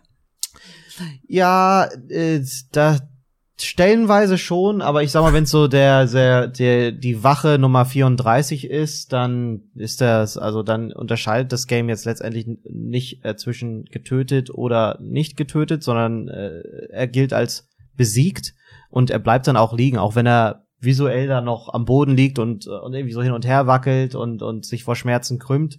Äh, das ist dann eher für die Rollenspiel-Komponente, äh, dass der Spieler halt seinen Charakter Rollen spielen kann. Und das liegt auch ganz einfach daran, dass wir halt ähm, als Grundprinzip für Cyberpunk dem Spieler Freiheiten ermöglichen wollen und ihn nicht in seiner Freiheit einschränken wollen. Das heißt für uns, wir möchten, dass du in der Lage bist zu entscheiden, ob du Gegner umbringst oder nicht. Wir wollen aber nicht, dass du für deine Entscheidung notwendigerweise bestraft wirst und dann das Gefühl hast, okay, das ist der richtige Weg zu spielen, das ist der falsche Weg zu spielen. Ähm, das ist sehr, sehr wichtig für uns. Aber gleichzeitig haben wir natürlich auch den Anspruch, dass wir, wie ich schon mehrfach jetzt gesagt habe, eine glaubwürdige Spielwelt gestalten wollen. Und so haben wir dann auch Szenarien, in denen wenigstens dann die NPCs drauf reagieren. Und die können empört sein, dass du wen umgebracht hast. Die können aber auch empört sein, wenn da vielleicht so ein Rachegedanke hinter ist, dass du wen nicht umgebracht hast. Und so hat man eben das Gefühl, dass äh, ja die Welt weiterhin auf einen reagiert, die Entscheidungen schon so einen kleinen Effekt haben ohne dass man das Gefühl hat, in, äh, ja, in eine bestimmte Spielweise gezwängt zu werden. Ja, ich halte fest, es gibt immer Empörung, also ganz normal wie im Internet einfach.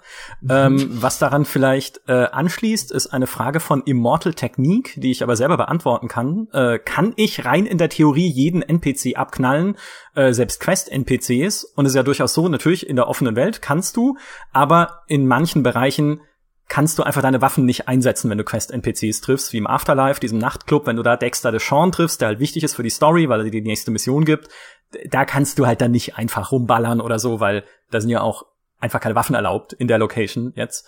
Äh, was aber spannend ist, ist eine Frage, die dran anschließt noch, nämlich von T-Link äh, 44, nämlich ähm, was Dialoge angeht und gewaltfreies Vorgehen, äh, ich meine bisher nur darüber gelesen zu haben, dass man viel mit Charisma in Dialogen arbeiten muss. Äh, wie sieht das mit dem technischen Teil davon aus? Muss man für den Weg ähm, als, äh, ja gut, als Tech gibt's ja in dem Sinne äh, nicht mehr, aber musst du für diesen gewaltfreien Weg auch vielleicht mit geschicktem Timing NPCs austricksen in Dialogen? Musst du, kannst du in Dialogen irgendwelche technischen Hilfsmittel vielleicht irgendwie einsetzen? Wie so ein, weiß nicht, ein Lügendetektor oder sowas? Hm. Ja, das ist eine schwierige Frage. Ja, das, die Spoilerfelsen und du steuerst dein kleines Podcast-Boot drumherum. Ja, und vor allem versuche ich auch ein gutes Beispiel zu finden. Äh, ich hätte vielleicht ein Beispiel oder zumindest was, was mir aufgefallen ist, was du aber selber nicht wusstest, der neben mir in der Demo ja. saß. Ähm, du bist nämlich am Anfang ja, wenn du als Corpo bist, mit so richtigen Hightech-Implantaten ausgerüstet, also auch Hightech-Augenimplantaten.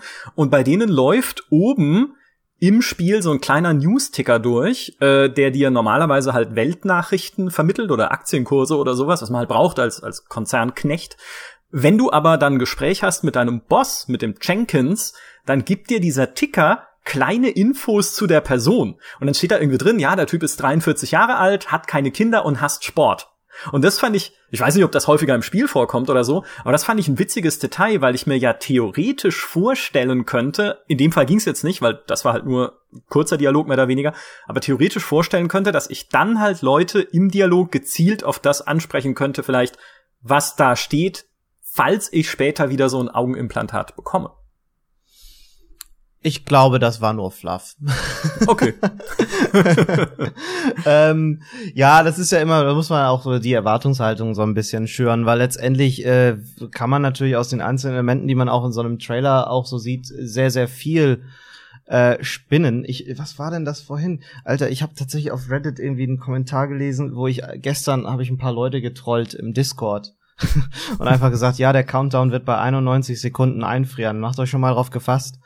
ähm, weil es halt irgendwie so ist, dass scheinbar und das ist nicht mal bewusst so, dass die letzten, wir haben ja diese, diesen Night City, äh, wie so Cyberpunk Countdown auf Twitter, der halt irgendwie jeden Tag tweetet, wie viele Tage noch bis zum Spiel. Und mhm. jetzt ist es schon zweimal, bei den beiden Delays war es wohl so die 91 Tage Marke, ähm, wo es halt hängen geblieben ist sozusagen, weil dann der, der Delay angekündigt ist und deswegen ist es so ein bisschen so ein Inside-Witz geworden. das ist die 91 ist die magische Marke anscheinend, die wir nicht in der Lage sind, hoffentlich ja jetzt doch, ähm, zu übersteigen. ähm, und da war dann auch boah, das, mein Witz wurde dann verstanden als Anspielung auf auf irgend, ich, ich weiß es gerade gar nicht mehr so, aber es war, wurde dann gemutmaßt, dass ich auf irgendwie Dragon Age Spielmechaniken oder irgendwie sowas damit anspielen wollte. Ups. Und ich sitze dann und denk so, okay, okay. äh, und sowas passiert aber tatsächlich andauernd. Ähm, und klar ist es, finde ich super cool, wenn Leute spekulieren und mutmaßen und da auch Spaß dran haben. Das, das Vorfreude gehört ja auch ähm, äh, zu, zu so einem Release dazu. Also ich kenne es ja auch selber. Ähm, bei mir liegt hier meine Kopie Last of Us gerade neben mir, die ich vorhin noch ausgepackt habe, weil ich ja jetzt unterwegs war, konnte ich es nicht spielen. Insofern kann ich das sehr gut nachvollziehen, aber es nimmt teilweise echt extreme Formen an. Und ähm, da müssen die Leute auch mal aufpassen, dass sie sich nicht irgendwie in so eine Situation begeben, wo man einfach nur noch enttäuscht werden kann. Also deswegen bin ich auch für euren Preview relativ dankbar, dass ihr halt auch von vornherein gesagt habt, hey, es ist es ist kein GTA, ne? Es gibt diverse Dinge, die es, die man nicht machen kann, aber ähm, äh, das muss dieses Spiel auch nicht. Das will es ja auch nicht. Ne? Äh, und insofern habe ich jetzt tatsächlich total den Faden verloren, wie ich hier überhaupt hingekommen bin. Aber ich hoffe, dass diese Ausführung trotzdem äh, einleuchtend ist und, und euch so ein bisschen einen Einblick in die Psychologie hinter dem Game Design gibt. Mhm. Äh, das ist, äh, das ist aber tatsächlich sehr nachvollziehbar und es ist auch ein bisschen der Grund, warum ich das in meinem Artikel auch so klar geschrieben habe. Auch Cyberpunk kann, wie alle anderen Spiele, nicht alle denkbaren Spielerwünsche erfüllen, zum Beispiel auch die nach Survival-Mechaniken mit Essen, Trinken oder sogar auf die Toilette gehen, äh, wie Sichtwechsel auch gefragt hat.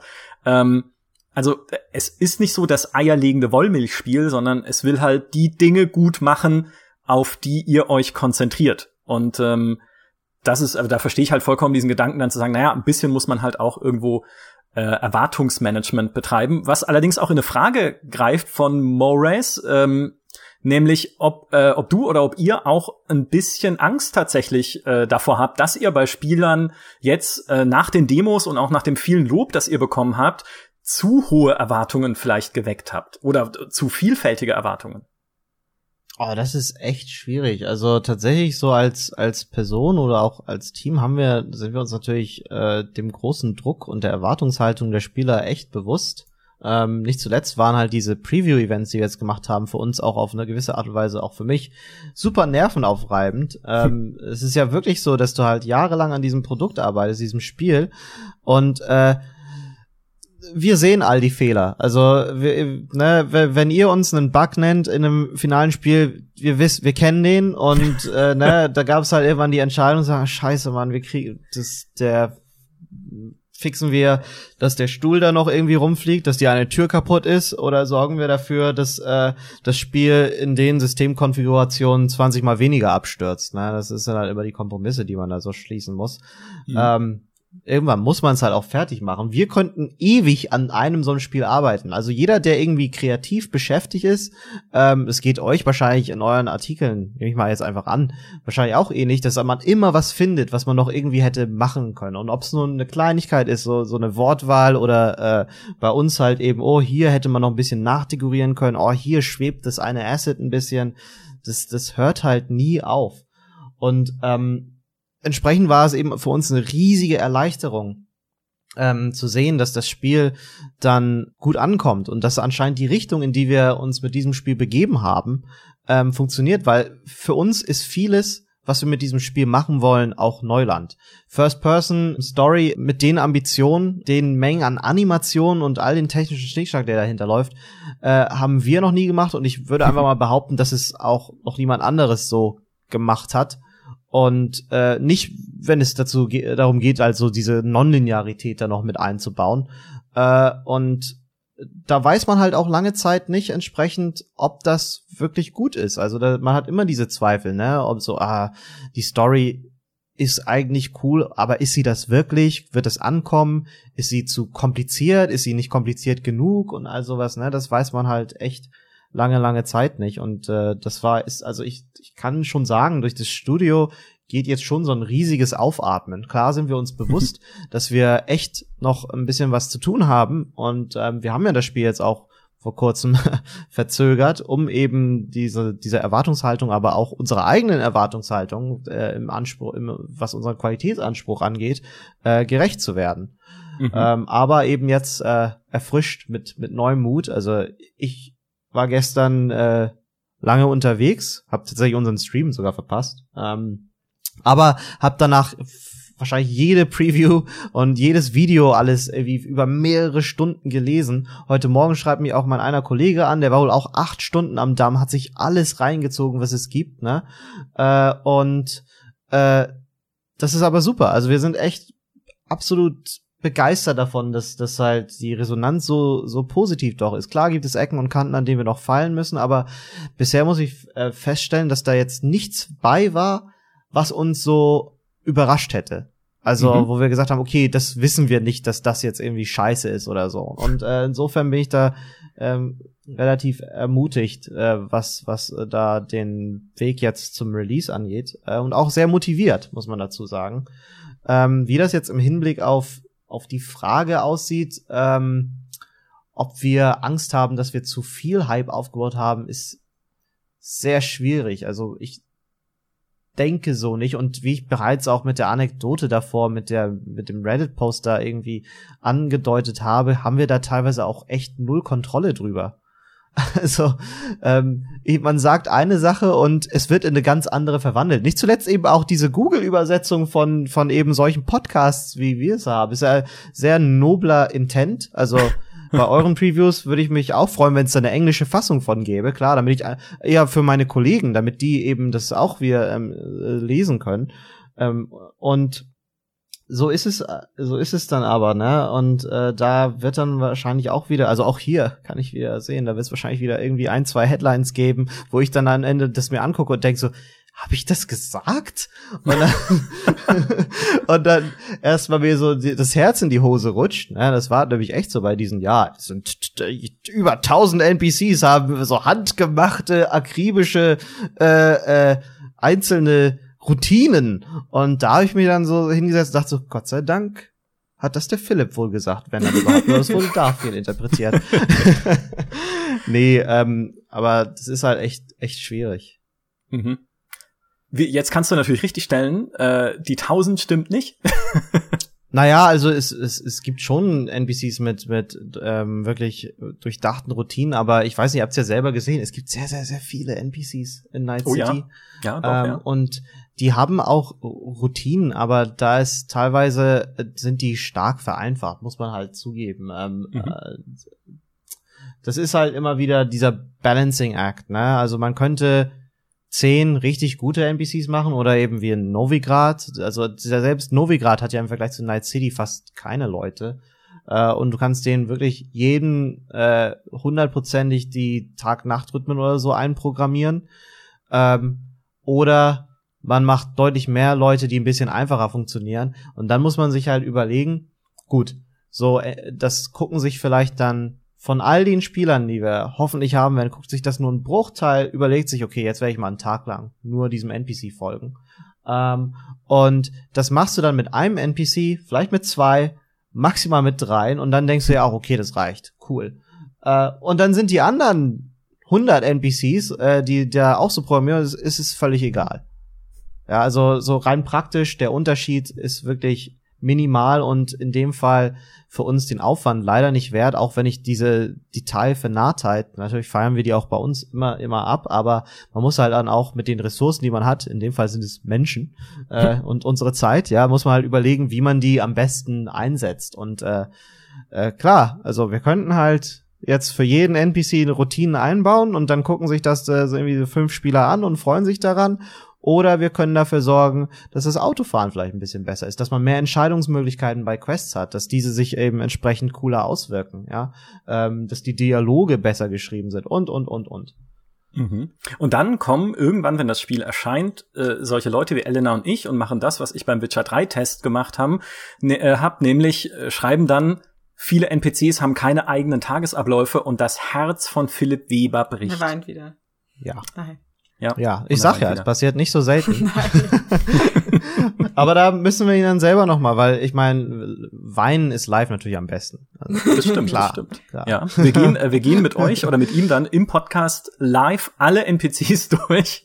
Ja. Und der hier und, und der, was ist mit und, dem? Genau, was ist hier mit diesem Cyberkind, ja, das ich gerade auf der Straße Mutter? angerempelt habe? Was ist mit dem? Was ist da los? Ja, genau, hat das eine Familie. Ja, was hat es vorher gemacht? Wo geht es zur Schule? Ähm, äh, eine Frage, die mich selber sehr interessiert, äh, weil ich äh, sie nicht beantworten konnte nach meiner Spielzeit und das zur Schande, zu meiner eigenen Schande zugestehen musste in unserem GameStar-Stream von Atom äh, 3007. Wird ich habe doch schon Level gesagt, dass es äh, Magazine im Spiel gibt. Ah, okay. Wird es Level voller Magazine geben, äh, wäre die Frage gewesen. Ja. Äh, wird es Level Scaling geben? Also, dass die Gegner sich an dein Level anpassen? Das habe ich tatsächlich nicht äh, gefragt und nicht in der Demo mhm. gesehen. Mhm, ähm, also, da detailweise halten wir uns da noch ein bisschen bedeckt. Äh, gewollt so, weil wir selber noch am Balancen sind, wie wir das am mhm. besten machen.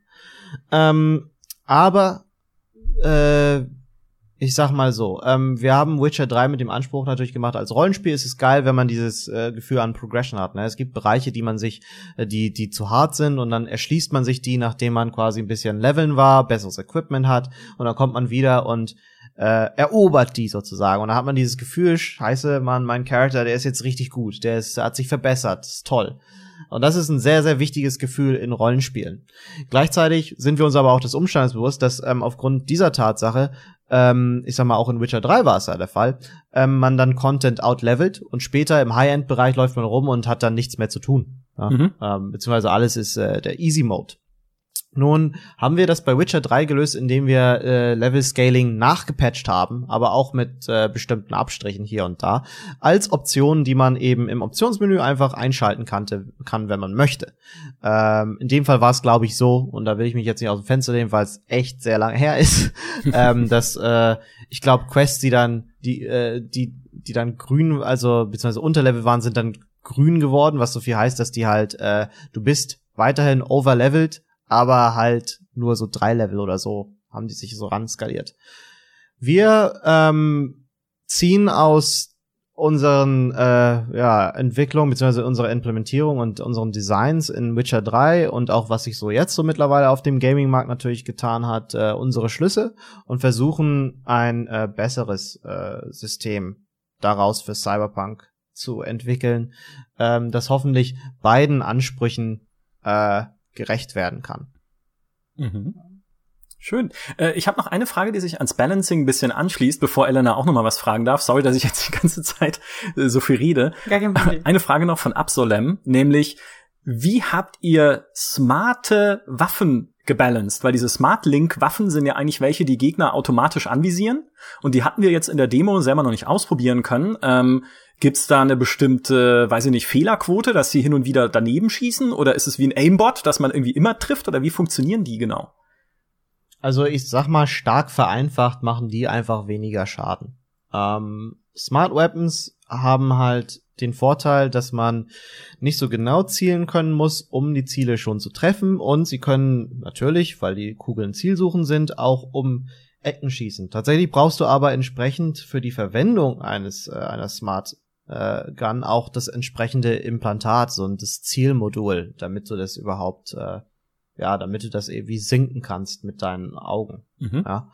Ähm, also da ist der eine Abstrich, dass es mit einer gewissen Art von Kosten gebunden ist und es ist eine Entscheidung, weil wenn du das hast, kannst du was anderes nicht haben. Ne?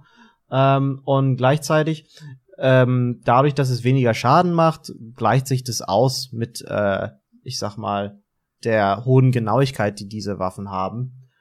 Interessant ist diese Waffe halt eben auch als aus Designsicht darauf, dafür, dass es eben auch eine gute Waffe ist für Leute, die sich vielleicht mit äh, Shooter-Elementen, wie es die Cyberpunk-Nummer hat, nicht so identifizieren können oder für die das eher Neuland ist, die vielleicht nicht so gut zielen können. Vielleicht spielt ihr das Spiel, äh, vielleicht seid ihr PC-Spieler und ihr wollt einfach mal ein Spiel auf der Konsole spielen ähm, und das kennt man ja und äh, dann habt ihr könnt ihr mit dem Controller-Shooter vielleicht nicht so zurecht. Klar, dann könnt ihr auch hier ein bisschen äh, äh, nachhelfen. Also es ist im Prinzip eine Waffe, die auch für Leute gedacht ist, die, äh, ich sag mal, ähm, nicht so dran gewohnt sind, Shooter zu spielen. Und die können dann eben trotzdem das Spiel durchspielen und äh, entsprechend ihr, ihren Spaß haben.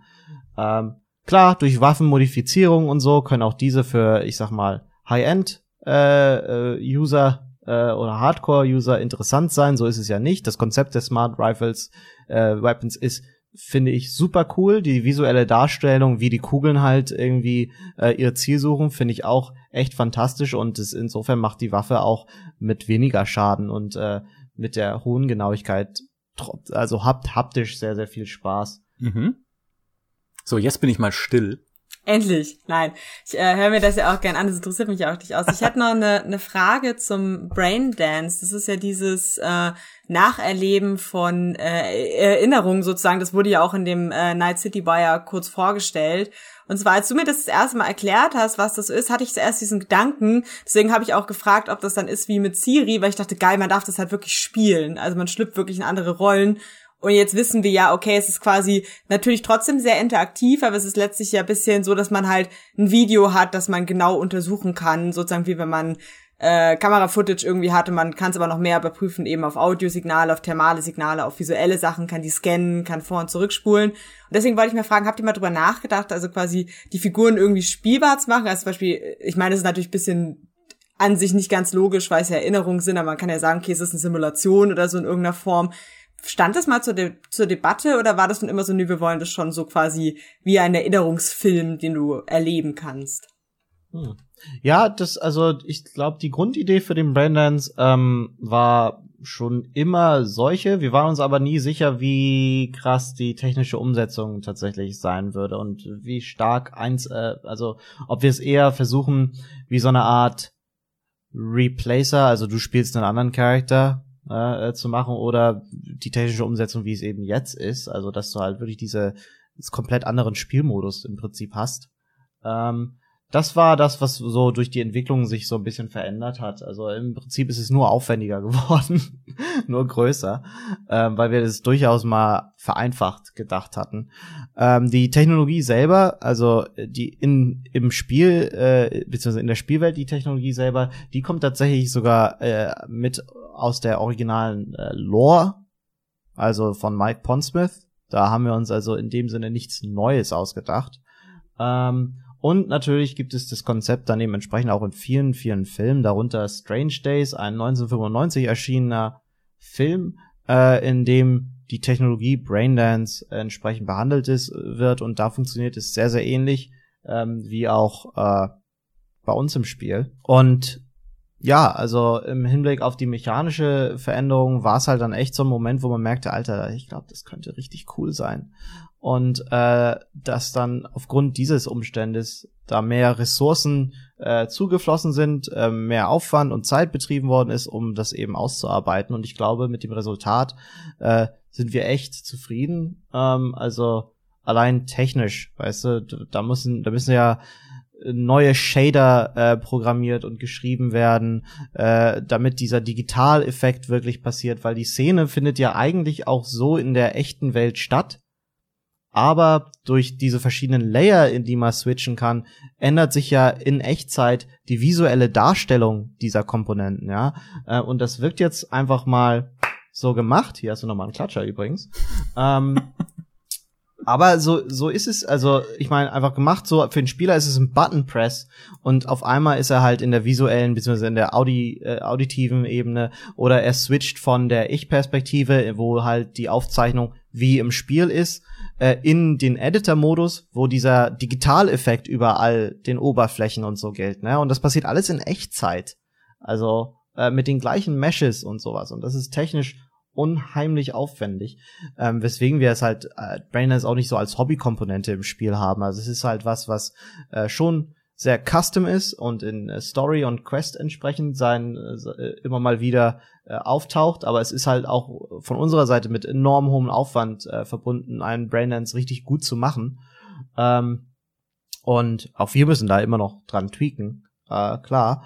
Äh, und entsprechend ähm, ist da eben sehr viel Zeit und Energie reingeflossen. Aber ich glaube, das hat sich echt gelohnt und die, äh, es war echt eine gute Entscheidung, damals zu sagen, dass wir das äh, ja mehr verfolgen wollen und nicht einfach nur als so kleine Minispielmechanik haben, wie ich sag mal, ja gut, also der Unterschied zu äh, in Witcher 3 wäre halt, äh, wenn wir eine Implementierung gemacht hätten, die halt irgendwie wäre wie die Momente, wo man Siri spielt, ja, äh, versus das, was wir jetzt hier gemacht haben. Und da bin ich mit dem, was wir jetzt haben, eigentlich echt sehr zufrieden. Es ist super cool geworden. Das stimmt, es ist tatsächlich äh, sehr cool, so wie es jetzt. Ich hatte halt nur dran gedacht, dass man halt zum Beispiel dann, keine Ahnung, Dexter Deshawn kurz steuern könnte oder Evelyn oder einen der anderen Charaktere quasi. Also man man folgt ja ihren Augen, aber man bewegt jetzt nicht den Controller und lässt sie aktiv irgendwo hingehen, sondern man folgt ja den Schritten der Charaktere. Das meinte ich nur eben, dass man war, dass da, ob das mal eine Überlegung war quasi. Mm, ja, genau, aber das ist halt durch das Konzept von Braindance, da mussten wir uns tatsächlich auch immer mal wieder bremsen. Ähm, äh, äh, das Konzept erlaubt es ja nicht. Das, was aufgezeichnet ist, ist ja schon geschehen. Es ist nur ein, es ist eine statische Erinnerung in dem Sinne, die man äh, wiedererlebt. Und insofern ähm, würde es storymäßig bzw. loremäßig gar keinen Sinn ergeben, wenn man dann selber, ich sag mal, sich in diesen Bereichen dann nochmal bewegt. Äh, also für die Menschen auch im Spiel, also die jetzt Braindance selber, ähm, ich sag mal, äh, in der Freizeit oder so benutzen, äh, die haben ja auch nicht die, die haben auch nicht die Möglichkeit, die Handlung auf irgendeine Art und Weise zu beeinflussen. Die erleben wieder, was die Person dort erlebt hat und äh, entsprechend ist äh, das wie im Film. Da kann man ja auch nichts anders machen. Genau, das ist auch nachvollziehbar. Das meinte ich ja vorhin auch mit dem, dass es ja streng genommen keinen Sinn natürlich ergibt, äh, weil dann das das Konzept bisschen ändern würde von diesem Braindance. Aber ich war äh, trotzdem neugierig, ob ihr da mal drüber nachgedacht hättet, weil ihr hättet ja theoretisch vielleicht auch sagen können, okay, ist irgendwie was anderes oder eine Simulation oder was auch immer. Ich verstehe das auf jeden Fall sehr gut, das Argument. Ja. Mhm. Äh, ich habe noch zwei Fragen, eine leichte und eine schwere. Äh, die leichte ist von Reddit. Äh, kann man schwimmen? Ja. Gut. Die das habe ich nicht ausprobiert. Ich habe mich nicht getraut, weil am Anfang im Prolog ist ja Watson abgesperrt, dieser Stadtbezirk, äh, in dem man den Prolog spielt. Und du kannst halt nicht raus. Äh, du hast halt nur so eine kleinere Open World dann noch. Und ich habe mich nicht getraut, mal in den Fluss zu springen, dann der da ist, und einfach rüber zu schwimmen ins Stadtzentrum, als ich am Ufer stand. Wäre das möglich gewesen? Ähm, nee, dann kommt ein Hai und frisst dich. Ehrlich gesagt. Cyberhai. Äh, oh da bin ich jetzt bin ich jetzt ehrlich gesagt ein bisschen überfordert. Ähm, also theoretisch kann man halt schwimmen und mich würde es jetzt ernsthaft sehr überraschen, wenn sich nicht jemand schon hingesetzt hätte und versucht hätte, ja, also man soll den Distrikt nicht verlassen können, ja, dann schwimme ich einfach. Also da wird es schon irgendeine Methode geben. Ich muss aber selber zugeben, dass ich es noch nicht versucht habe.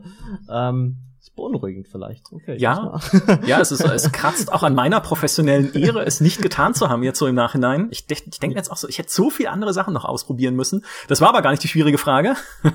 Die oh schwere oh Frage ist die nach äh, Kriminalität im Spiel jetzt übrigens, äh, bevor ihr auf falsche Gedanken kommt. Äh, denn ihr habt ja dieses Fahndungssystem im Spiel, dass du so Sterne sammelst, bisschen wie in GTA, dass die Polizei dich halt immer aggressiver verfolgt, je gemeiner du bist. Ich habe allerdings bemerkt, als ich es gespielt habe, dass ich bei Leuten Sachen aus der Wohnung klauen kann, oh, aber sie sagen nichts. Zum Beispiel bei der Anna Hamill, die ja selber Polizistin ist, habe ich irgendwie auch bisschen ihre, ihre Sachen durchwühlt und geguckt, was es da so zu holen gibt. Also so ein Diebstahlsystem ist keins drin, oder? Äh, so halb. Ähm, das ist ein super, super komplexes Thema für uns tatsächlich. Ähm, weil das ja so ein bisschen sich ähm, mit diesem Qualitätsanspruch und der Glaubwürdigkeit, die wir eben haben, äh, ja, das, die bekämpfen sich so ein bisschen, klar. Ähm, das liegt zum einen daran, dass wir halt von uns aus sagen, ähm, Diebstahl ist, ist ein sehr schwieriges Thema in, in Cyberpunk, ganz einfach, weil wenn, es war es auch in Witcher damals schon, wenn ich jetzt von irgendwie meinem Kumpel, Jackie oder so, der rumsteht und was klaue, dann würden wir gerne eine Reaktion davon haben. Aber gleichzeitig ist es für uns halt dann wieder so, ja, aber was, was, wie reagiert er denn dann? Da müsste er eigentlich sauer sein und äh, wirkt sich das dann auf die Story aus, weil wir haben Momente, wo man einfach weggehen kann oder nichts sagen. Warum machen wir denn, warum ziehen wir denn da den Schlussstrich sozusagen? Mhm. Ähm, und deswegen ist das so ein Fass, was wir versuchen, möglichst gar nicht so richtig aufzumachen. Für uns einfach sagen, okay, da haben wir es halt einfach gar nicht. Wir versuchen das so ein bisschen zu beheben, oder dass es nicht so auffällt, indem wir in der Regel Loot um Quest-Charaktere, also wichtige Charaktere, so reduzieren, dass es eben nicht zu dieser Situation kommen kann. Mhm. Ähm, wie gesagt, weil es einfach unheimlich viel Arbeit wäre, wenn wir jetzt dieses Fass noch für uns aufmachen würden. Und wir haben echt schon mehr als genug, würde ich einfach mal behaupten. ähm, tatsächlich haben wir aber so kleinere Instanzen und da müssen wir halt gucken, dass wir das auch möglichst konsequent dann im Spiel durchsetzen. Ähm, also ich hab, bin in der Lage, tatsächlich technologisch ähm, einfach zu sagen, okay, dieser Gegenstand, also dieses Loot-Objekt, wenn du mit dem äh, interagierst, dann gilt das als geklaut und dann reagieren äh, NPCs entsprechend darauf. Das wäre dann eher sowas wie Du bist äh, in einer Bar, mhm. die von Gangmitgliedern äh, übernommen worden ist oder einfach äh, ja, besessen ist und ähm, da fängst du an zu klauen. Ja, und dann würden die dich angreifen, wenn die das sehen würden. Ah. Da, da, das wäre so eine Instanz, wo wir das machen würden. Also der Story-Aspekt, also im Gameplay kann das dann greifen, aber im Story-Aspekt eher schwierig.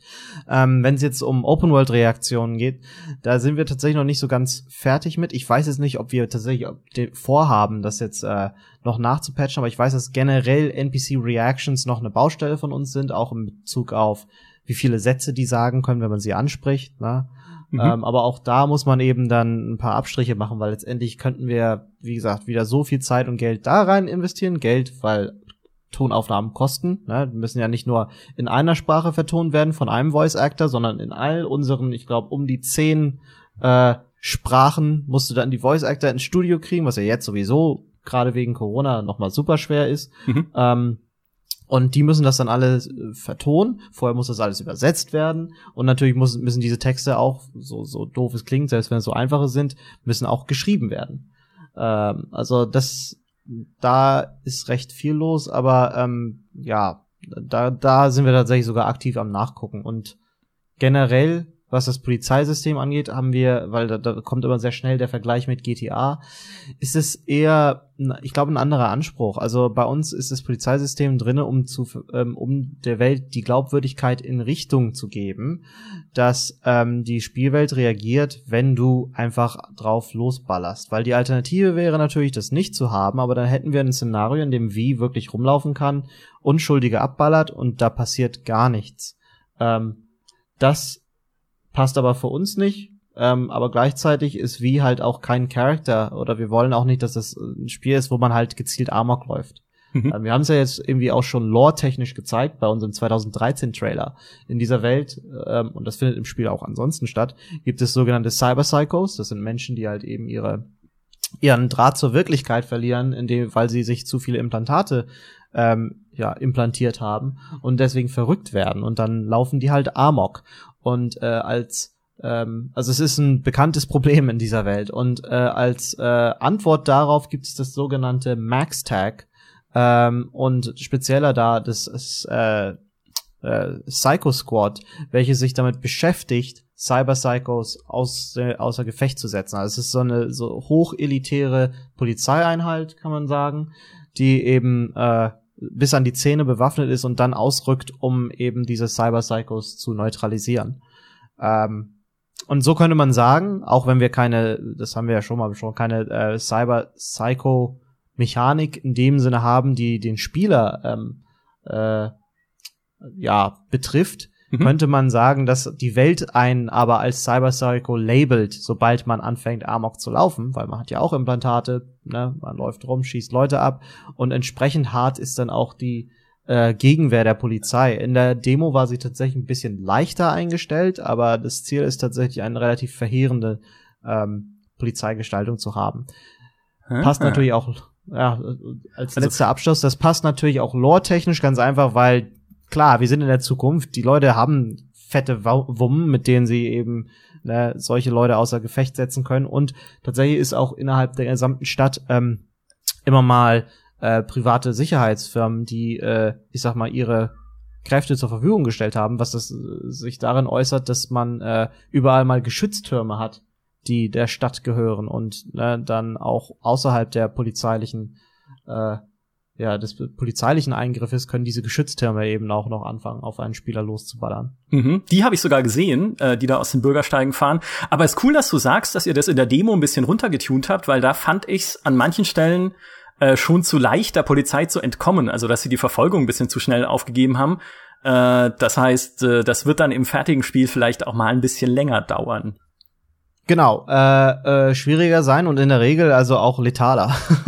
also es ist wirklich so, wir wollen nicht unbedingt, dass der Spieler sich mit mit der Polizei aktiv anlegt oder so und Amok läuft, weil es irgendwie nicht äh, zu der Geschichte passt, die wir erzählen können.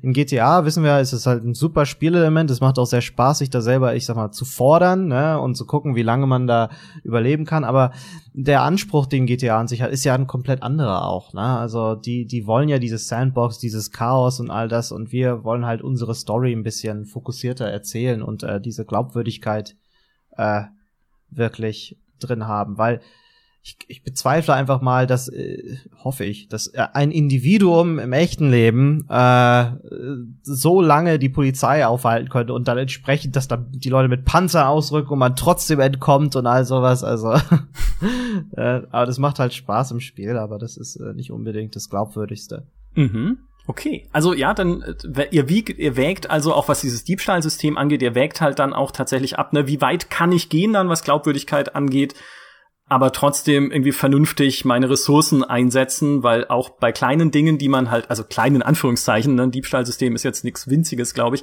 aber weil bei jedem Ding, was man ändert, halt noch ein Rattenschwanz dran hinge von anderen Dingen, die damit zu tun hätten. Also Übersetzung genau, hast du also angesprochen, Vertonung, Spielsysteme, Gameplay, was ist dann, wie interagiert das mit dem Polizeisystem und so weiter? Genau. Und wie gesagt, wenn man äh, das bei einer Sache anfängt, wie dem Theft-System, dann muss man halt fragen, warum man das bei anderen nicht auch gemacht hat. Ne? Also wo zieht man da echt die, den Strich? Warum ja. äh, kann ich äh, meine Freunde bestehlen und die reagieren, aber äh, wenn ich jetzt irgendwie neben denen rumballer, sagen die auch nichts dazu. Weißt du, du kannst natürlich Jackie nicht einfach erschießen, klar, mhm. weil das, darüber, das ist natürlich auch sehr schwierig. Ähm, aber wenn du jetzt neben ihn schießt oder so, dann reagieren die auch nicht was so, wo, wo hören wir da auf? Warum erlauben wir es, wenn der Spieler weggeht, dass da eine Reaktion kommt, ne? Und es ist mhm. alles, es ist hochkomplex, es ist wirklich hochkomplex. Und Spiele, das merkt man halt, glaube ich, immer wieder, hoffentlich in unseren, also auch in Philips und meinen Ausführungen, dass äh, Spiele machen ist nicht einfach. Das ist äh, hochkompliziert. Ja, und das äh, ja, obwohl Maurice, als wir den Stream aufgenommen haben zu Cyberpunk, ja meinte, er glaubt ja, dass Cyberpunk nur von dir und Philipp entwickelt wird weil wir sehen ja immer nur euch beide.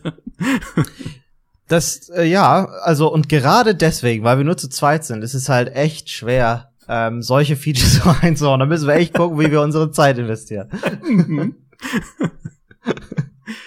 wir reden schon sehr lange und du hast heute einen freien Tag. Also du hast hier extra für uns jetzt die Zeit genommen, mit uns ein bisschen zu podcasten. Deshalb wollen wir dich jetzt auch nicht zu lange hier festfesseln sozusagen sondern auch noch deinen restlichen Tag genießen lassen.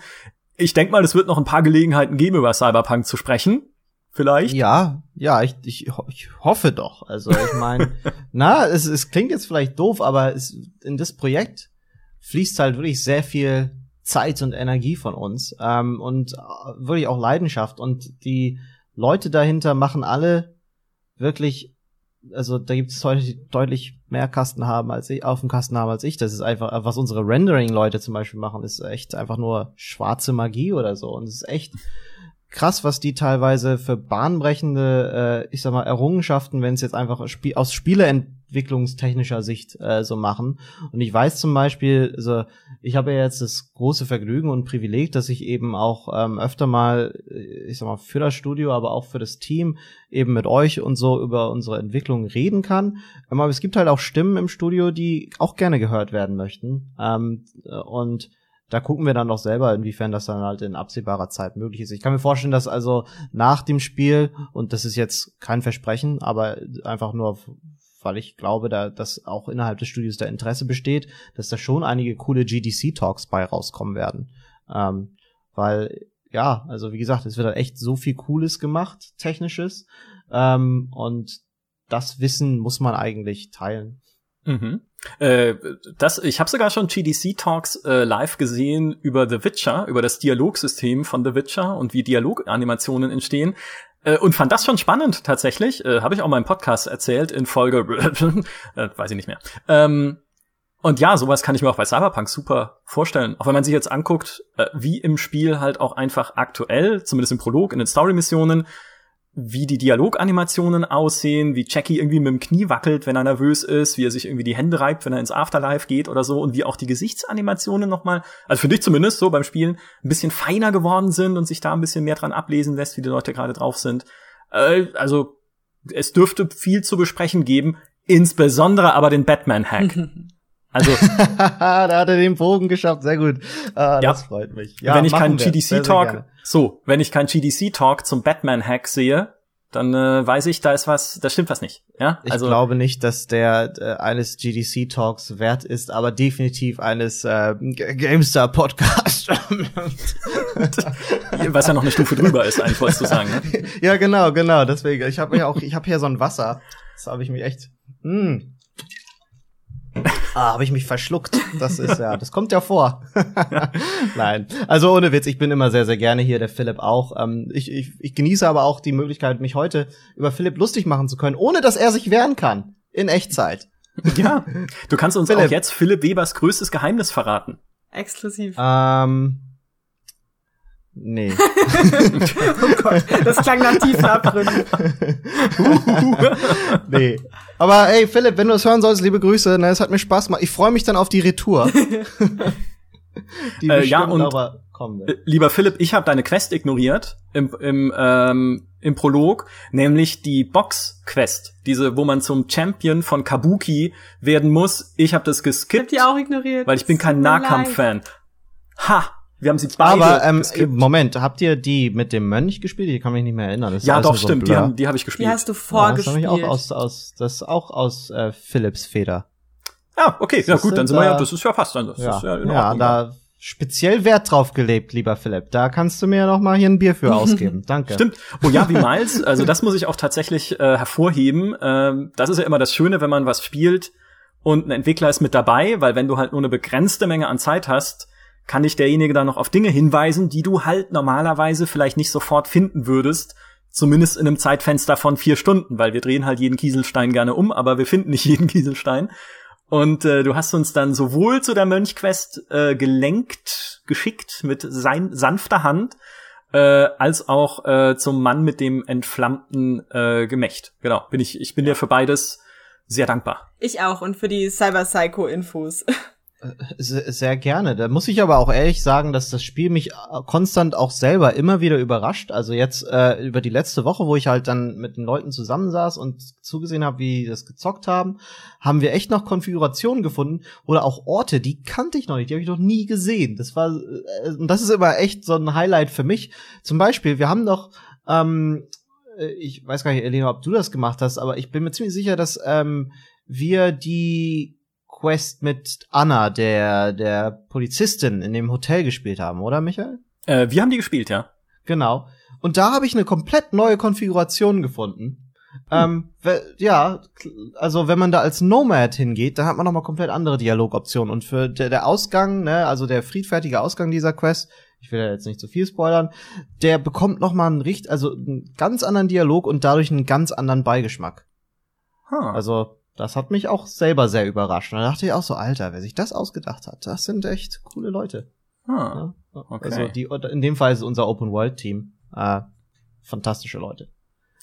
Da steckt noch eine Menge drin, auf jeden Fall. Ich merk's schon. Äh, wir, mal gucken, ne? Also irgendwann wird sich bestimmt die Gelegenheit ergeben, noch mehr zu spielen. Spätestens, wenn es rauskommt, hoffe ich. Oder ist es, dann ja, ist es auch nur vier Stunden lang und es endet dann mit äh, To Be Continued in Cyberpunk oh 2077 2. Oh Gott. Oder 2078 äh, bitte, eigentlich dann. Bitte nicht.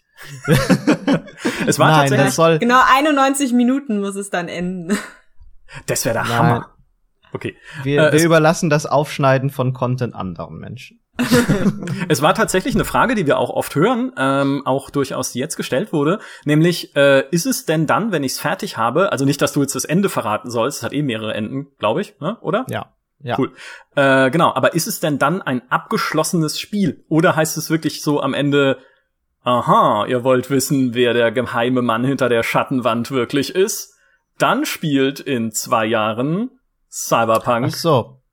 Ich glaube, das spielt keine wirklich große Rolle, weil äh, in jedem Falle können wir uns was ausdenken, dass das weitergeht. Nicht, dass ich jetzt da irgendwie was bestehe, aber äh, egal wie es ist, ist es doch am Ende völlig Bums. das ist so. ja fantastisch. Und das gilt auch für diesen Podcast. Was für ja, ein wunderschönes meine, Schlusswort. Das ist ja das Schöne an, an so, so dieser, ich sag mal, der kreativen Power, die halt mit all unseren Writern und so, irgendwas, irgendwas kann man sich immer ausdenken, um eine, eine Sequel oder auch nicht, ne, warum irgendwie das doch nicht weitergeht. Also, keine Ahnung, das, das äh, weiß ich nicht, ob man das. Von ein Traum.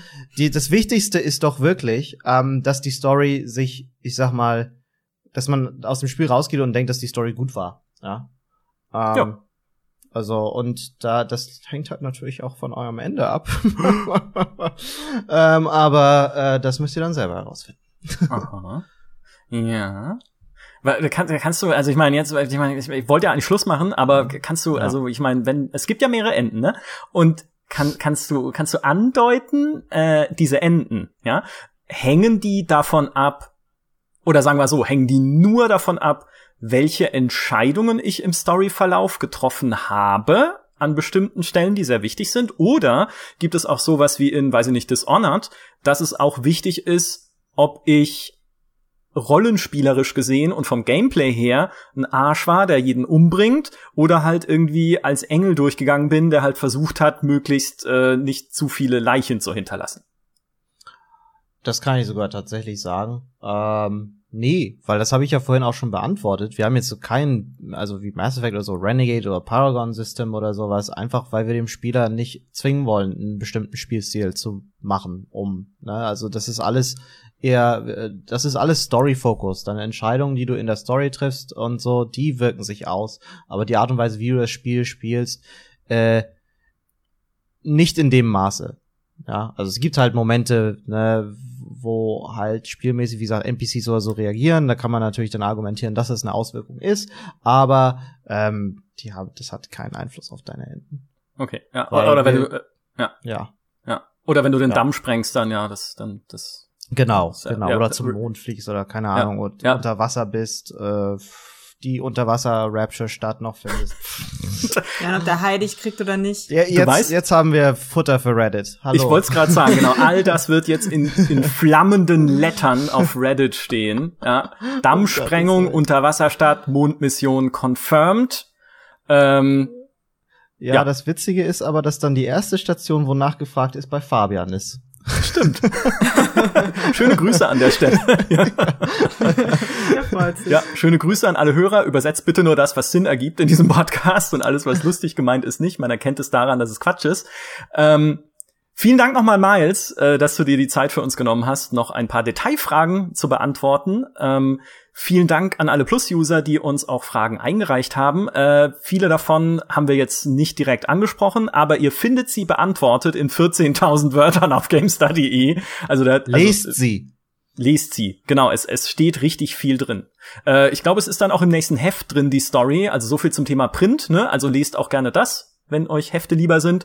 Aber äh, ja, es gibt auf jeden Fall einen Haufen, Haufen Infos und jetzt auch noch ein paar mehr in diesem Podcast. Dankeschön, Miles, dass du vielen, dabei warst. Vielen lieben Dank. Es war mir wie immer ein Fest. Äh, ja. Und Mit uns äh, ebenso. Ja, bleibt, ge bleibt gesund. Echt, ne? Ich gehe jetzt Last of Us spielen. Ja, du auch. Ja, viel Spaß, äh, viel Erfolg beim äh, zu Ende bringen von Cyberpunk äh, am 19. November. Hoffentlich bleibt's dabei, ich glaube aber schon, ne? Mal so auf einer Skala von 1 ich, ich mein, Ich werde mich dazu jetzt nie wieder äußern, weil letztendlich, ne, habe ich bei den letzten zwei auch gesagt, ja, passt, aber ne, man, man weiß es halt nicht. Entwicklung, Spieleentwicklung ist nicht einfach, es ist sehr schwer. Ja. Ähm, ich muss ja kurz was einwerfen, wenn du 19 umdrehst, welche Zahl kommt da Oh! Nein! 91. Krass. Wow. Okay. Confirmed. Jetzt das muss da rauskommen. Alter. Da muss was, da muss mehr dahinter Jetzt stecken. Jetzt wir die Conspiracy Theories wieder raus. Jetzt geht's richtig ab gleich. Ja. Also viel Spaß euch dann beim Knobeln. Äh, und da muss ich auch an meiner Stelle nochmal, weil ich, äh, ich lese ja auch immer die Kommentare so bei euch mit, dann nach solchen Podcasts und so. Vielen, vielen lieben Dank an alle Zuhörer, auch für den Support. Ihr seid echt die besten Zuhörer. äh, und ich hoffe dann, wenn das Spiel rauskommt und ihr euch dazu entscheidet, das zu spielen zu wollen, dass ihr dann sehr, sehr viel Spaß dran haben wunderschönes Schlusswort. Danke an alle, danke Miles, danke Elena und bis zum nächsten Mal. Tschüss. Tschüss. Du darfst auch noch Tschüss sagen. Ach so, ich habe ja Tschüss, Tschüss.